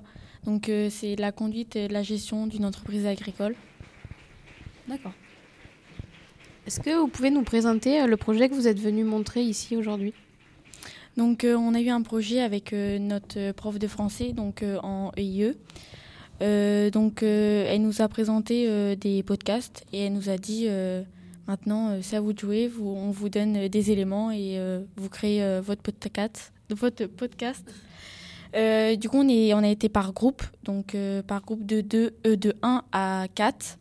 Et après, on a choisi nos, nos titres et après, on s'est lancé dans ce projet. On Ça a eu, Oh, pardon, c'est pas grave. On a eu beaucoup d'aide et on a même une intervenante qui est venue nous aider, donc c'était vraiment sympa. Et on a aussi euh, notre euh, Madame Canton euh, qui est prof de Documentaliste. de mont- documentaliste qui nous a parlé ce que c'était un podcast et tout. Elle nous a tout expliqué, donc c'est grâce à eux qu'on a réussi à faire ça aujourd'hui aussi. D'accord. Ça a été compliqué pour vous de réaliser votre podcast ou ça va? Ça va parce que je connaissais bien le thème que je voulais et ça faisait très longtemps que j'essayais de me battre pour ça, donc bah c'était sans souci. C'est quoi le thème Euh, moi, c'est les femmes dans le monde agricole. Alors moi, mon sujet, c'était l'éducation pour en finir avec le viol. Donc euh, c'est un sujet très sensible. Donc euh, pour euh, obtenir déjà que nous, on réfléchisse aux questions qu'on allait poser, pour pas non plus que ce soit trop sensible. Et beaucoup de personnes ne voulaient pas répondre parce que c'est un sujet beaucoup trop sensible. Et du coup, on n'a pas eu beaucoup de réponses. Pourquoi vous avez voulu chacune faire un sujet qui vous tenait à cœur? Euh, parce que j'avais déjà reçu des remarques, euh, bah, parce que je voulais trouver un stage et je pouvais pas parce que j'étais une fille et tout. Et en même temps, bah, on va dire qu'on n'est pas spécialement respecté, nous, euh, femmes, dans ce monde. Donc c'est quelque chose, je voulais me battre parce qu'il n'y a pas que ça dans l'agricole. Donc ça me fait énormément de peine que le monde soit comme ça parce que bah, on est tous pareils et c'est désolant en fait. Je comprends pas pourquoi c'est comme ça et c'est pour ça que je me bats pour que ça change et que bah, ça arrête, bah, qu'on arrête que le monde soit comme ça. Faudrait que vraiment, si tout le monde se bat pour ça, on arrivera à changer les choses. Alors moi, euh, ce projet, ça a été euh, un... On va dire, j'ai déjà eu... Enfin, j'ai pas eu des actes de viol, mais euh, j'ai des personnes de ma famille qui en ont commis, donc ça me tenait vraiment à cœur de parler de ça. Et c'est un sujet qui, pour moi, devrait être pas un tabou, quoi. On devrait en parler comme ça, et surtout, il devrait ne pas en avoir. Vous avez choisi d'intégrer des données chiffrées dans vos podcasts. C'est pour montrer quoi exactement? Euh, du coup, nous, c'est pour montrer les chiffres, le nombre de femmes et, et d'hommes qui se font violer euh, par an. Et euh, les chiffres ont été étonnants. Enfin, tout le monde a été choqué quand on a vu ces chiffres. Et ouais, du coup, c'était vraiment les chiffres, notre base en fait. Donc, votre but, c'était de, choquer à votre tour le, le, public qui va écouter vos podcasts? Ouais, voilà, c'était vraiment pour bien euh, bah, sensibiliser euh, les personnes en fait. En fait, il faut se rendre compte, j'ai aussi ça. Et euh, vous pensez que dans vos classes, vous êtes, pas dans la même classe du coup? Si. Si vous êtes dans la même classe, que ce que vous avez réalisé en montrant les chiffres et en prouvant les choses, ça a fait changer la mentalité de, certaines personnes? Sincèrement, pas tous, parce que il y en a qui ont compris, il y en a qui se sont rendus compte, ils essaient de faire des efforts, que d'autres, bah, je pense que vu que c'est des gars, bah, ils n'ont un peu rien à faire parce qu'ils se rendent pas compte des choses et aussi bah, ils ont peut-être pas assez de maturité certains et ils peuvent pas encore se rendre compte de la vie mais j'espère que plus tard ils se rendront compte. Euh, bah oui, enfin je suis totalement d'accord avec ce qu'elle dit. Il euh, y en a qui s'en rendent compte des chiffres, il y en a d'autres euh, non. Même à en rire, c'est pas quelque chose en fait. Et sur ça, vous, est-ce que vous avez eu des, des désaccords dans la classe par rapport aux filles, garçons ou... Oui. Les ressentis qu'ils avaient eux euh, Après, euh, oui, bah après, on n'était pas dans les mêmes groupes, donc euh, ça allait. Mais entre, enfin moi dans mon groupe, du coup, on était deux filles et un garçon. Il n'y a jamais eu de désaccord sur ça, par contre. Il était ouvert d'esprit. Oui. D'accord. Et bah moi j'étais avec quelqu'un, mais on va dire que bah il n'était pas trop là pour aider et il comprenait pas ce que c'était, donc j'ai dû finir seule. Oui, ça le concernait pas quoi. Oui, c'est ça. Bah en fait, je pense qu'il est arrivé là, il devait se trouver un groupe et quand j'essayais de lui expliquer, bah, même lui demander de lire quelque chose, bah, il ne savait pas revenir euh, sur les faits qu'on avait vus.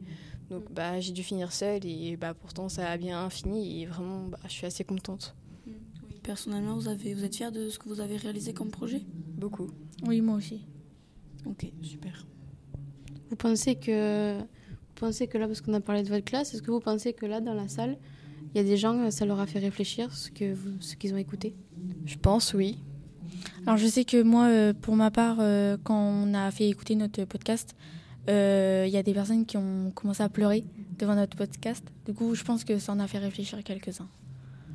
Même on est venu nous solliciter dans la salle et beaucoup sont venus pour nous poser des questions. Donc je pense que ça a dû faire réfléchir et poser des questions. Donc c'est intéressant. Vous avez un bilan à faire par rapport à ce que vous avez entendu, ce que vous avez vu? Pas forcément votre projet à vous, mais les autres projets euh, non, euh, enfin notre prof nous a pas demandé. Je pense qu'on fera un bilan euh, entre, enfin à l'oral tous ensemble quand on reviendra, mais sinon on n'en a pas de bilan écrit à faire ni. Oui, mais vous personnellement, le bilan de la journée, fait votre un, ressenti, ressenti. Euh, je sais pas. Bah, je pense que tout le monde s'est donné à fond et que je trouve que c'est bien que des jeunes comme nous, déjà, ont cette arrière-pensée-là. Donc, je pense que par la suite, ça va beaucoup aider. Si déjà des jeunes sont, bah, sont conscients de ça, je pense que ça va pouvoir avancer plus tard. Et je pense que c'est vraiment le monde de déclic à ce moment-là, je pense. Mm. Donc, pour vous, vous avez transmis un message aujourd'hui? Oui, je pense. Euh, oui. Il est bien passé? Je pense, oui. vous avez quelque chose à rajouter? Un message peut-être à une personne? Bisous à la famille. non, c'est bon. Bah, en tout cas, merci d'avoir répondu à nos questions, les filles. Bah, merci à euh, vous. Voilà, on va lancer votre podcast, on va l'écouter ensemble.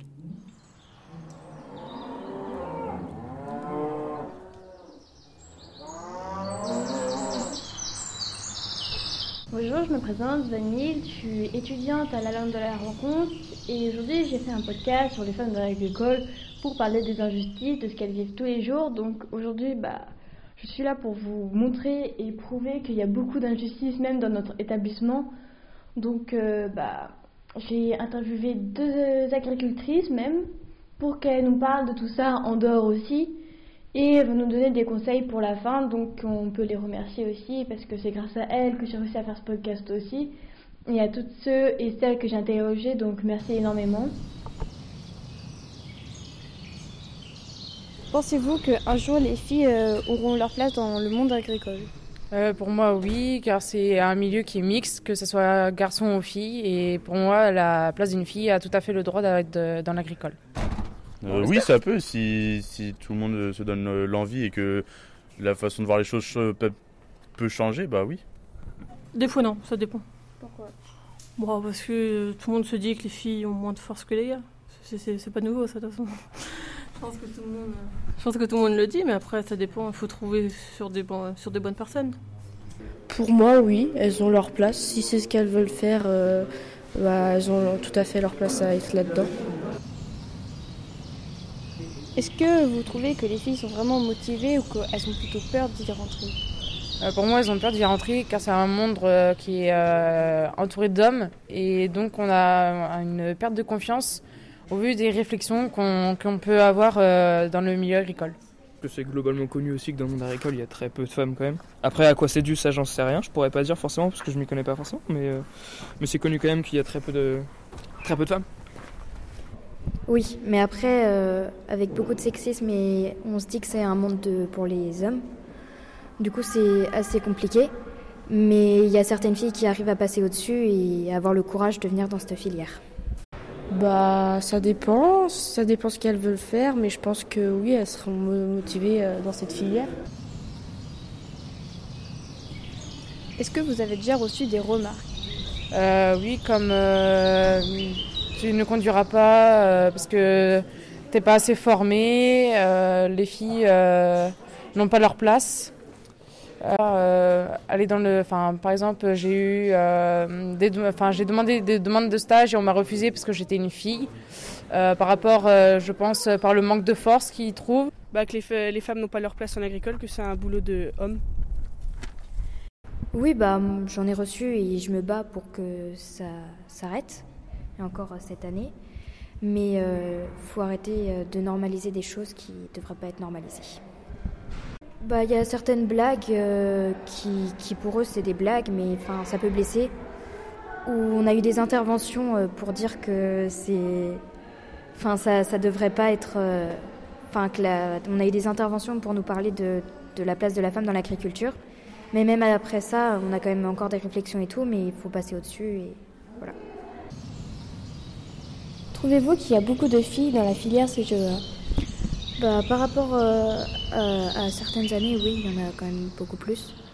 Mais il pourrait avoir euh, encore plus de, filles. Donc vous pensez que ça va bientôt changer? Bah j'espère. Il faut mieux continuer.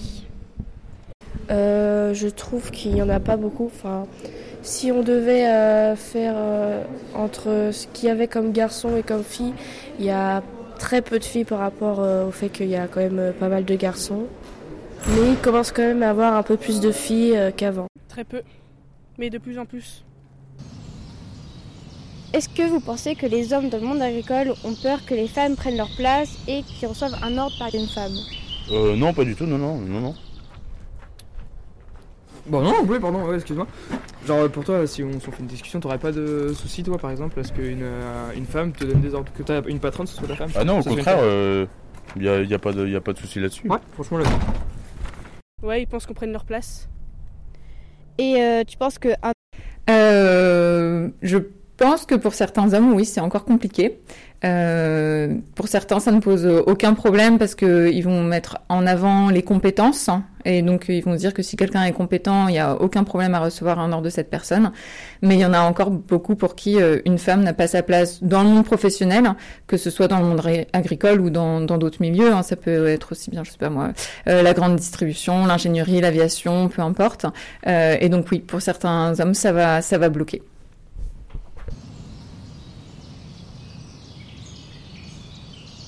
Pensez-vous que la femme a du mal à avoir sa place dans le monde agricole?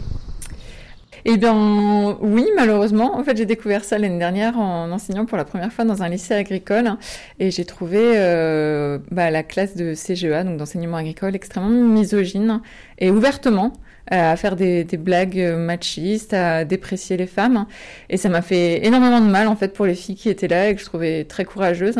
Et donc, c'est pour ça que cette année, j'avais vraiment envie d'agir et peut-être pas forcément faire changer les garçons d'avis, mais au moins que les filles euh, sachent qu'elles ont toute leur euh, légitimité, toute leur place euh, dans l'agriculture, qu'elles aient des modèles et, qu'elles prennent confiance en elles.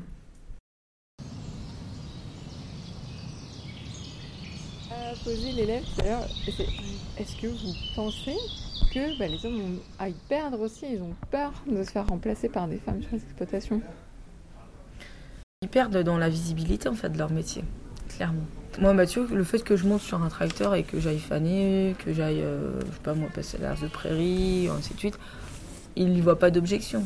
Par contre, si je lui dis, je monte sur le tracteur et tu vas chercher les enfants à 16h30 à l'école, eh ben, là, c'est plus difficile en fait pour lui, mais parce que c'est le regard de la société est encore lourd en fait sur l'homme qui, euh, qui, ferait ça en fait. C'est-à-dire que il pourrait avoir peur de perdre sa virilité. Bah, pas perdre de sa virilité, mais de tu vois, genre, euh, typiquement, je pense que le regard, si c'est moi qu'on voit dans le champ à 16h30 et qu'on voit, euh, qu'on voit euh, Mathieu à la porte de l'école, et eh ben, alors par la société en général, nous on est en zone périurbaine, je pense que ça va pas poser de problème. Mhm. Mais par le monde agricole, le regard va être encore de dire Ah non, mais attends, c'est sa femme qui est sur le tracteur, lui qui s'occupe des gosses, mais c'est le monde à l'envers. Mhm. Non, mais clairement, c'est ça. C'est être capable d'assumer ça. Et c'est pas facile non plus tous les jours de le faire pour l'homme, en fait. Je pense qu'il y a ça. Il n'y a pas l'histoire de virilité. Euh, parce que nous, par contre, sur la ferme, les décisions et tout, elles sont prises déjà à 50%.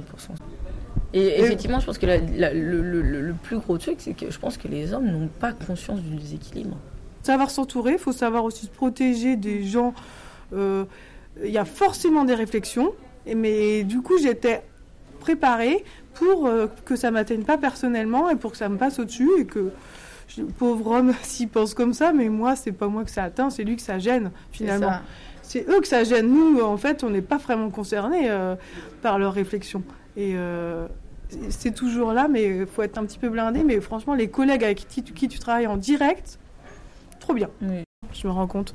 Quand n'importe quel âge, en fait, si à 16 ans, tu commences à rentrer dans ce qui te correspond, ça peut être à 16 ans, à 18, à 20. Il n'y a pas d'âge à 55, mais à partir du moment où tu es avec des gens ou des collègues avec qui tu partages les mêmes choses, et eh ben en fait, tu te libères tellement tu es bien. C'est ça. Et si tu trouves ta place, après, tu es bien. Oui, c'est ça. En tout cas, les hommes qui sont. Euh, euh, qui font attention à la parité, qui font attention à partager les tâches avec les femmes, qui réfléchissent à ça. Moi, je les vois très épanouis et heureux et un peu libérés de montrer leurs émotions. C'est vrai.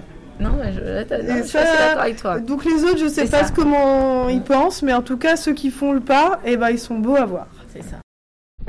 Je voudrais euh, remercier Madame Simon d'avoir participé à ce podcast et aussi euh, à Madame Jallet d'avoir mis en œuvre ce projet-là. Donc euh, on remarque que beaucoup de femmes se battent pour réussir et certaines réussissent beaucoup même.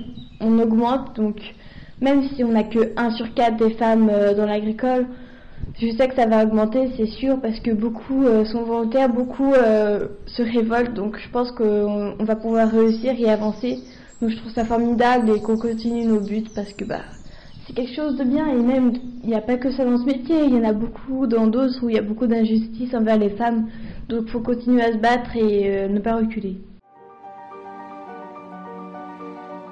Ce podcast a été réalisé entre janvier et avril 2023 avec les élèves de seconde du lycée agricole public de Saint-Aubin-du-Cormier. Ce projet s'inscrit dans le cadre de l'EIE sur l'égalité femmes-hommes, financé par la région Bretagne. Il a été encadré par Pauline Jallet, professeure de français, Émilie Canton, professeure documentaliste, et Caroline Alaoui, comédienne et autrice de la compagnie Les Combats Ordinaires.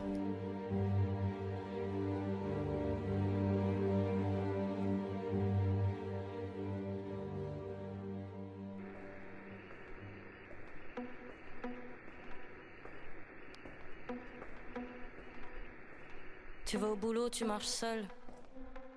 À la hauteur du HM, y a un type qui gueule. Eh, eh, eh, salut, bonne meuf, t'es vraiment très charmante. Tu sais, je te mangerai pour le 4 heures. T'es si appétissante, je te ferai pas la bise, mais si tu veux, on peut baiser. Moi, les petites meufs comme toi, j'en ferai qu'une bouchée. Ben pourquoi tu marches plus vite? Je t'ai pas agressé, je t'ai même fait des compliments. Tu pourrais au moins t'arrêter. Comment ça, t'as pas le temps? Mais t'es pas célibataire, tu sais. Moi, je suis pas jaloux, viens dans mon lit, ça va te plaire. Aussi, faut arrêter de te plaindre. Bien cherché. T'as une jupe tellement courte, même pas besoin de la soulever. Les filles comme toi, c'est dangereux. Pire que le mal incarné. Et c'est moi que l'on accuse de me comporter en chimpanzé. Souffle, serre les dents, comme d'hab. Tu te tais, souffle, sois prudente. Marche sur trottoir d'à côté, t'es une pouffe. C'est devenu courant de l'entendre trois fois par journée. T'as un hume, peut devenir violent.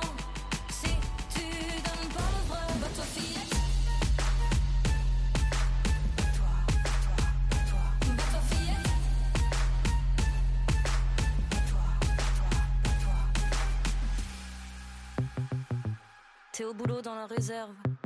Tout le monde est parti manger. Le patron t'appelle dans son bureau.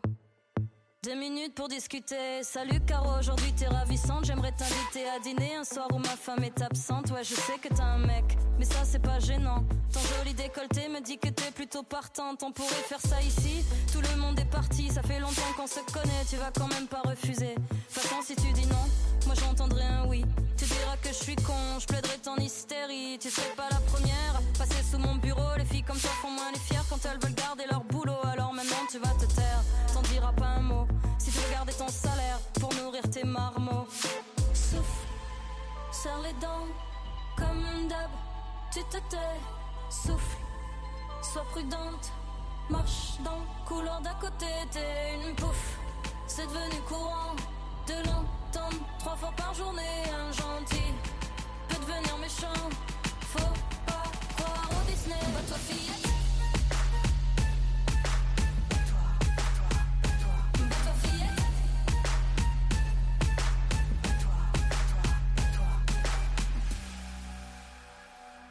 T'es enfin chez toi, tu te poses sur le canapé, t'allumes l'ordi, t'as un message instantané. Et salut l'ami, c'était vraiment très sexy, on pourrait faire connaissance, je cherche un plan pour la nuit. Quand j'ai vu ton profil, je suis tombé direct amoureux. Du coup, je t'envoie une toffe de moi, ma tub et un cœur bleu. Ce que j'ai le plus aimé chez toi, c'est ton regard de chienne qui attendrait de bouffer depuis au moins une semaine. Je suis sûre que t'es du genre à dîner étoilé. Pas pour des nems à volonté parce que t'en vaut pas la peine. De toute façon, t'es comme les autres. J'ai vu que t'avais lu, mais bien sûr, tu fais la mort parce que tu crois au-dessus. Tu t'es pris pour Rihanna quand je serai en bas dans ta rue. On verra ce que tu feras. Souffle, serre les dents, comme d'hab. Tu te tais, souffle, sois prudente. Marche dans couloir d'à côté, t'es une pouffe. C'est devenu courant de l'entendre trois fois par journée. Un gentil devenir méchant. Faut pas croire au Disney, fillette.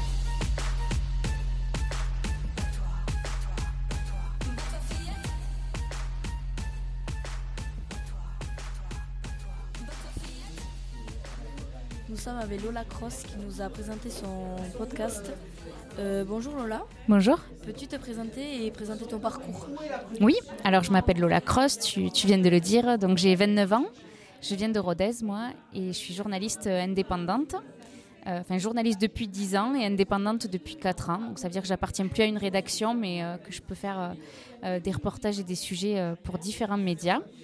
Et ça fait deux ans et demi que j'ai créé donc Finta, mon podcast, euh, avec lequel j'explore l'Aveyron, le département de l'Aveyron, à travers euh, euh, les témoignages de celles et ceux qui ont choisi de vivre ici, de partager ce territoire. Et donc je rencontre des, des gens en tête à tête, des personnes qui s'engagent dans différents domaines pour essayer de voir quels sont les enjeux de la ruralité avéronaise aujourd'hui pour demain. Qu'est-ce qui est en train de bouger sur ce territoire? Voilà.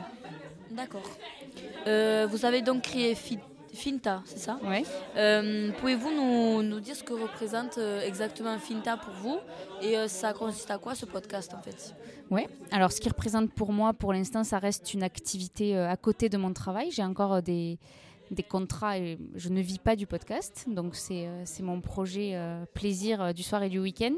Mais c'est en train d'évoluer. J'aimerais bien qu'il qu'il puisse me, me, prendre un peu plus de temps, surtout que moi je puisse lui consacrer un peu plus de temps. Donc là, je suis en train de travailler des partenariats euh, pour trouver des petits, des petits financements. Ça, c'est le projet. Euh, et après, qu'est-ce qu'il représente? Donc, c'est des épisodes de 30 à 40 minutes que je sors toutes les trois semaines. Euh, donc, je travaille en saison, un peu comme à la radio, donc de septembre à juin. Euh, j'ai en général 12 épisodes en tête à tête avec mon invité euh, dans la saison. 12, c'est le numéro du département de l'Aveyron. Donc, on adore le répéter, donc on met du 12 partout, donc 12, 12 épisodes et je le ponctue avec euh, un hors-série sur les femmes pionnières dont on a un petit peu parlé. Donc là, je rencontre que des femmes qui ont défriché des chemins et qui ont eu un rôle pionnier dans l'histoire du département. Donc c'est mon hors-série d'hiver. Pendant les vacances de Noël à peu près, je fais des zooms que sur des femmes. Et je finis toutes mes saisons par des documentaires sonores Là, c'est un format en trois épisodes avec lequel j'explore un peu plus l'histoire du département, essayer d'expliquer euh, vraiment une particularité historique du département en trois épisodes et ça me permet de finir la saison sur un format un peu différent. D'accord. Et finta, ça veut dire quoi? Ça veut dire regarde en occitan. Dans le sens, euh, voilà, comme si on, on, pointe du doigt, regarde dans cette direction. C'est une injonction à regarder.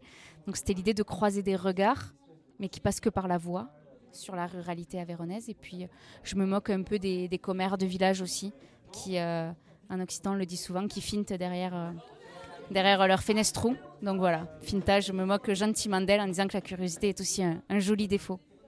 D'accord. Quand vous avez lancé votre podcast Finta, euh, est-ce que euh, vous êtes lancé ça seul ou est-ce que vous avez eu besoin d'aide ou des gens même sont venus vous aider euh, par envie ou et par soutien? Alors l'idée et le projet, vraiment, je l'ai pensé seul.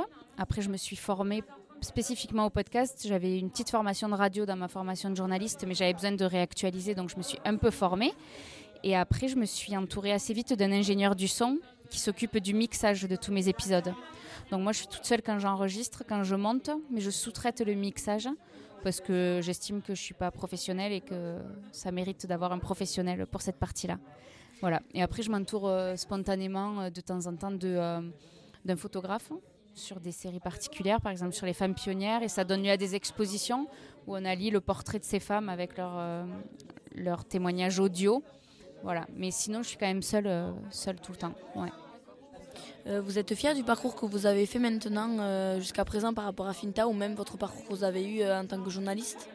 Ouais. Je me le dis pas tous les matins, mais quand tu me poses la question, oui, je suis assez fière parce que euh, j'adore ce que je fais. Donc j'ai quand même un métier qui est sympa de rencontrer des gens, d'en apprendre tous les jours et de raconter des histoires. C'est quand même un métier sympa. Et, euh, et, je suis contente de pouvoir le faire aussi en Aveyron, qui est le département où j'ai grandi, où, euh, comme beaucoup de départements ruraux, qui n'est pas énormément couvert par la presse nationale, par les médias nationaux. Donc je suis contente d'apporter ma, pierre à l'édifice de ce côté-là.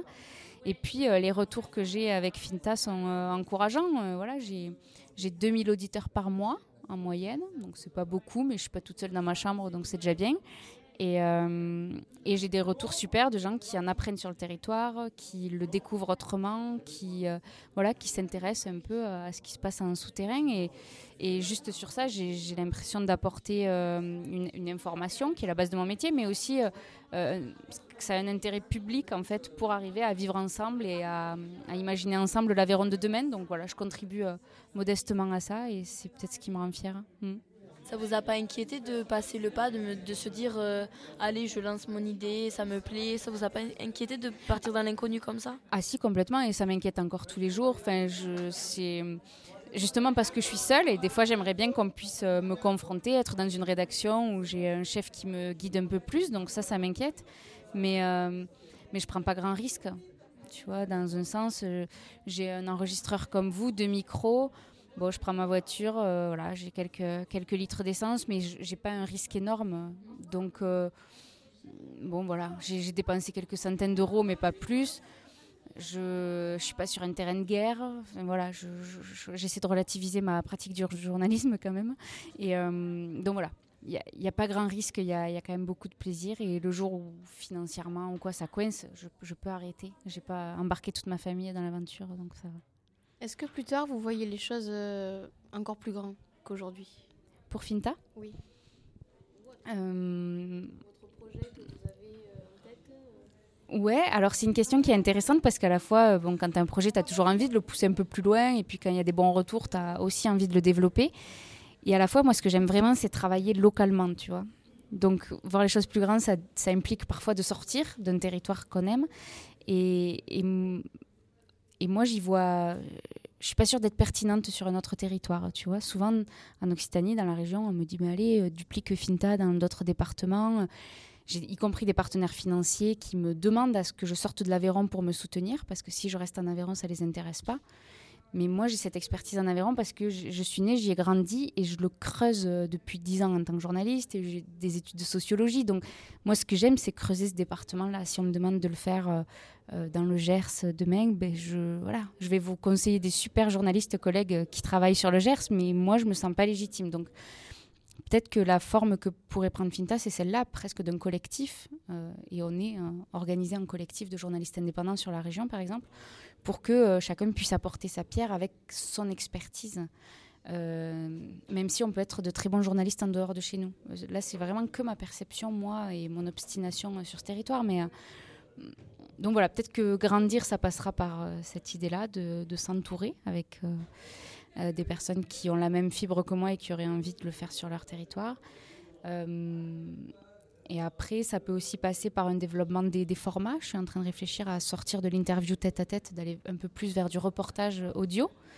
Donc ça, ça peut être une piste, tu vois, que je vais essayer de creuser sur l'année prochaine. Euh, voilà, des projets, il y en a plein. Là, à la fin du mois, j'enregistre une série d'épisodes sur un festival en public. Donc euh, ça, me permet voilà, de sortir là, de mon petit studio mobile euh, où je suis toute seule avec mon invité. Donc ça, ça fait partie des, développements. Enfin voilà, des projets, il y en a plein. Et j'aimerais surtout que Finta, que l'audio qu'on écoute euh, tout seul dans sa voiture ou dans sa chambre, puisse servir de prétexte à la rencontre. Et que derrière, je puisse organiser de l'événementiel où les personnes que j'ai invitées au micro et celles qui ont écouté puissent se rencontrer, où on puisse croiser les témoignages. Donc voilà, Finta, c'est presque un prétexte pour d'autres projets d'exposition, de, rencontres, de débats. Est-ce que vous avez des exemples des épreuves difficiles que vous avez euh, rencontrées et surmontées? Mmh, Ouais. C'est une colle. Euh, le seul truc qui me vient en tête, j'ai pas forcément envie de le développer. C'est c'est une fille qui a lancé le même podcast que moi sur le même territoire un an après moi et qui m'énerve beaucoup. Mais ça, ça, ah. pourrait être coupé au montage. Euh, des épreuves. Euh, ah, purée. J'aimerais bien t'en trouver parce qu'il y en a eu plein, mais forcément, quand tu demandes. Euh, ouais, peut-être. Alors, c'est niant mais quand j'étais en école de journalisme, donc j'ai fait mon école à Paris, toujours avec l'idée de vouloir travailler hors de Paris. Et on me disait, mais si tu veux réussir, c'est à Paris ce métier, se fait qu'à Paris. Et j'ai tenu bon en disant qu'il y avait plein d'autres territoires à, couvrir, des, choses à aller chercher de plus près, euh, en vivant sur les territoires pour être pertinent dessus. Donc euh, voilà, peut-être c'est quelque chose qui me tient à cœur, euh, d'où qu'on vienne en France, d'avoir une, égalité des chances. pour les, carrières auxquelles on se destine. Mais, mais au-delà d'une égalité des chances, c'est vraiment qu'on ait le même accès au champ des possibles, quoi, qu'on puisse savoir qu'autour de nous, il se passe plein de choses et quoi qu'on ait envie de faire, que ce soit de partir, de rester, d'y revenir, euh, ce soit ouvert pour nous. Et c'est ce que j'ai bien aimé faire avec la série, particulièrement sur les femmes pionnières, c'est de, de montrer que toutes ces femmes qui sont hyper inspirantes, elles vivent autour de nous et je ne sais pas si vous avez grandi dans le Gers, euh, toutes les trois, ou si vous y êtes arrivés sur le tard, mais de, savoir que tous ces gens, ils existent là autour de nous, dans une échelle euh, proche euh, des, gens qu'on peut connaître, qu'on peut rencontrer. moi, ça m'a donné beaucoup de force. Et donc, et, je crois que les, petits projets locaux, les petits impacts, les petits pas, les petits gestes, ça, peut commencer assez modestement autour de nous et, nous, et amener à des projets qui nous épanouissent. Quel est votre ressenti par rapport à la journée d'aujourd'hui et les, et les projets proposés par les lycéens? Alors moi j'étais assez scotchée de, la qualité des projets et à la fois de leur diversité. Euh, chaque, euh, chaque lycée a abordé euh, avec une même consigne, a réussi à, à, mettre sa patte dessus. Alors si je parle plus particulièrement des podcasts parce que je me sens pas très légitime sur la photo, j'ai trouvé hyper malin d'allier les formats, donc du, micro-trottoir, de la fiction, de l'interview, du commentaire. Certains ont fait des, enquêtes euh, auprès de, leurs camarades sur euh, leur ressenti sur les discriminations. Et d'arriver à allier tous ces formats, j'ai trouvé que ça, ça aboutissait sur des, messages extrêmement puissants de ce qu'on a envie de retenir de cette journée, euh, qui est la lutte contre les discriminations. Et si on doit encore dépasser peut-être la question des, des, discriminations LGBTQI, je, je suis désolée, je, m'entraîne, mais je, je bloque toujours. Euh, mais moi, je trouve qu'on en retient que le, on peut être discriminé un jour et discriminé le lendemain. Euh, que, en fait, les productions là, des podcasts ont vraiment montré ça, qu'on peut être un jour la victime et le lendemain euh, l'acteur de la mm. discrimination ou de, du harcèlement. Et, euh, et je les ai trouvés très puissants parce que ça veut dire qu'on a réussi tous, qui qu'on soit, à s'identifier à un moment au propos qui a été tenu. Euh, et je crois qu'on a besoin de s'identifier un peu pour mieux comprendre les enjeux, y compris des discriminations. Euh, voilà, moi, c'est ce que je retiens de la journée. Et puis, j'ai l'impression, alors en plus, euh, chaque élève a dû monter sur scène pour présenter son projet, donc ça oblige déjà de s'entendre au micro, c'est quand même assez douloureux. Donc en plus, quand on doit prendre le micro euh, face à un public, c'est assez impressionnant. Et donc, mis bout à bout, en fait, tout ce que ces élèves ont dû faire pour arriver à ce projet-là, toutes les réflexions, euh, la production jusqu'à la présentation. Euh, ben, j'espère que ce sera plein de, petites graines qu'ils auront gardées pour la suite euh, et qu'ils auront appris aussi sur eux en faisant ces productions-là. Est-ce que vous avez un message à adresser à ceux qui nous écoutent pour que ce soit qui veulent lancer leur projet ou que ce soit de la journée d'aujourd'hui? Ouais. Bon, moi, je suis convaincue qu'on a tous quelque chose à dire, de toute façon, donc, euh, et que euh, peut-être euh, là, votre web radio le, le montre, les projets qu'on a entendus et vus aujourd'hui aussi le montrent, on peut faire avec pas grand-chose. On a toujours moyen de trouver un téléphone qui va nous faire appareil photo, dictaphone, vidéo et tout ce qu'on veut. Donc tout ça, on l'a entre les mains. Donc après, avec un peu de créativité, se mettre ensemble, on est capable de faire émerger des messages qui euh, qui sont porteurs, alors qui nous font du bien à nous. Hein. Ça, peut, ça peut commencer par une thérapie personnelle et puis derrière, ça a de l'impact pour le collectif. Donc, euh, euh, j'aime bien cette idée-là. et les réseaux sociaux, en plus, aussi critiquables soient-ils selon ce qu'on en fait, mais c'est quand même des outils d'expression et de créativité qui peuvent être aussi hyper inspirants pour créer à son tour et pour apporter son message. Euh, donc ce serait celui-là. Le petit message que je pourrais donner, peut-être celui d'oser. Ça a été dit, euh, ça a été dit dans la journée. Euh, oser. On prend pas grand risque en faisant ce qu'on fait là, donc on peut se le permettre. On peut aussi se le permettre de, de le lancer à l'échelle d'un lycée et que ça reste à une audience de lycée si ça rassure. voilà. D'accord. Ben, merci beaucoup Lola de nous avoir répondu à nos questions. Merci beaucoup à vous, toutes les trois. Merci à toutes et à tous de nous avoir écoutés, de nous avoir suivis dans la journée et bravo à tous les lycéens pour leur projet. Euh, félicitations et j'espère que vous aurez plein d'idées à l'avenir. Voilà, merci beaucoup et au revoir. Tous égaux, Tous égaux en Paris.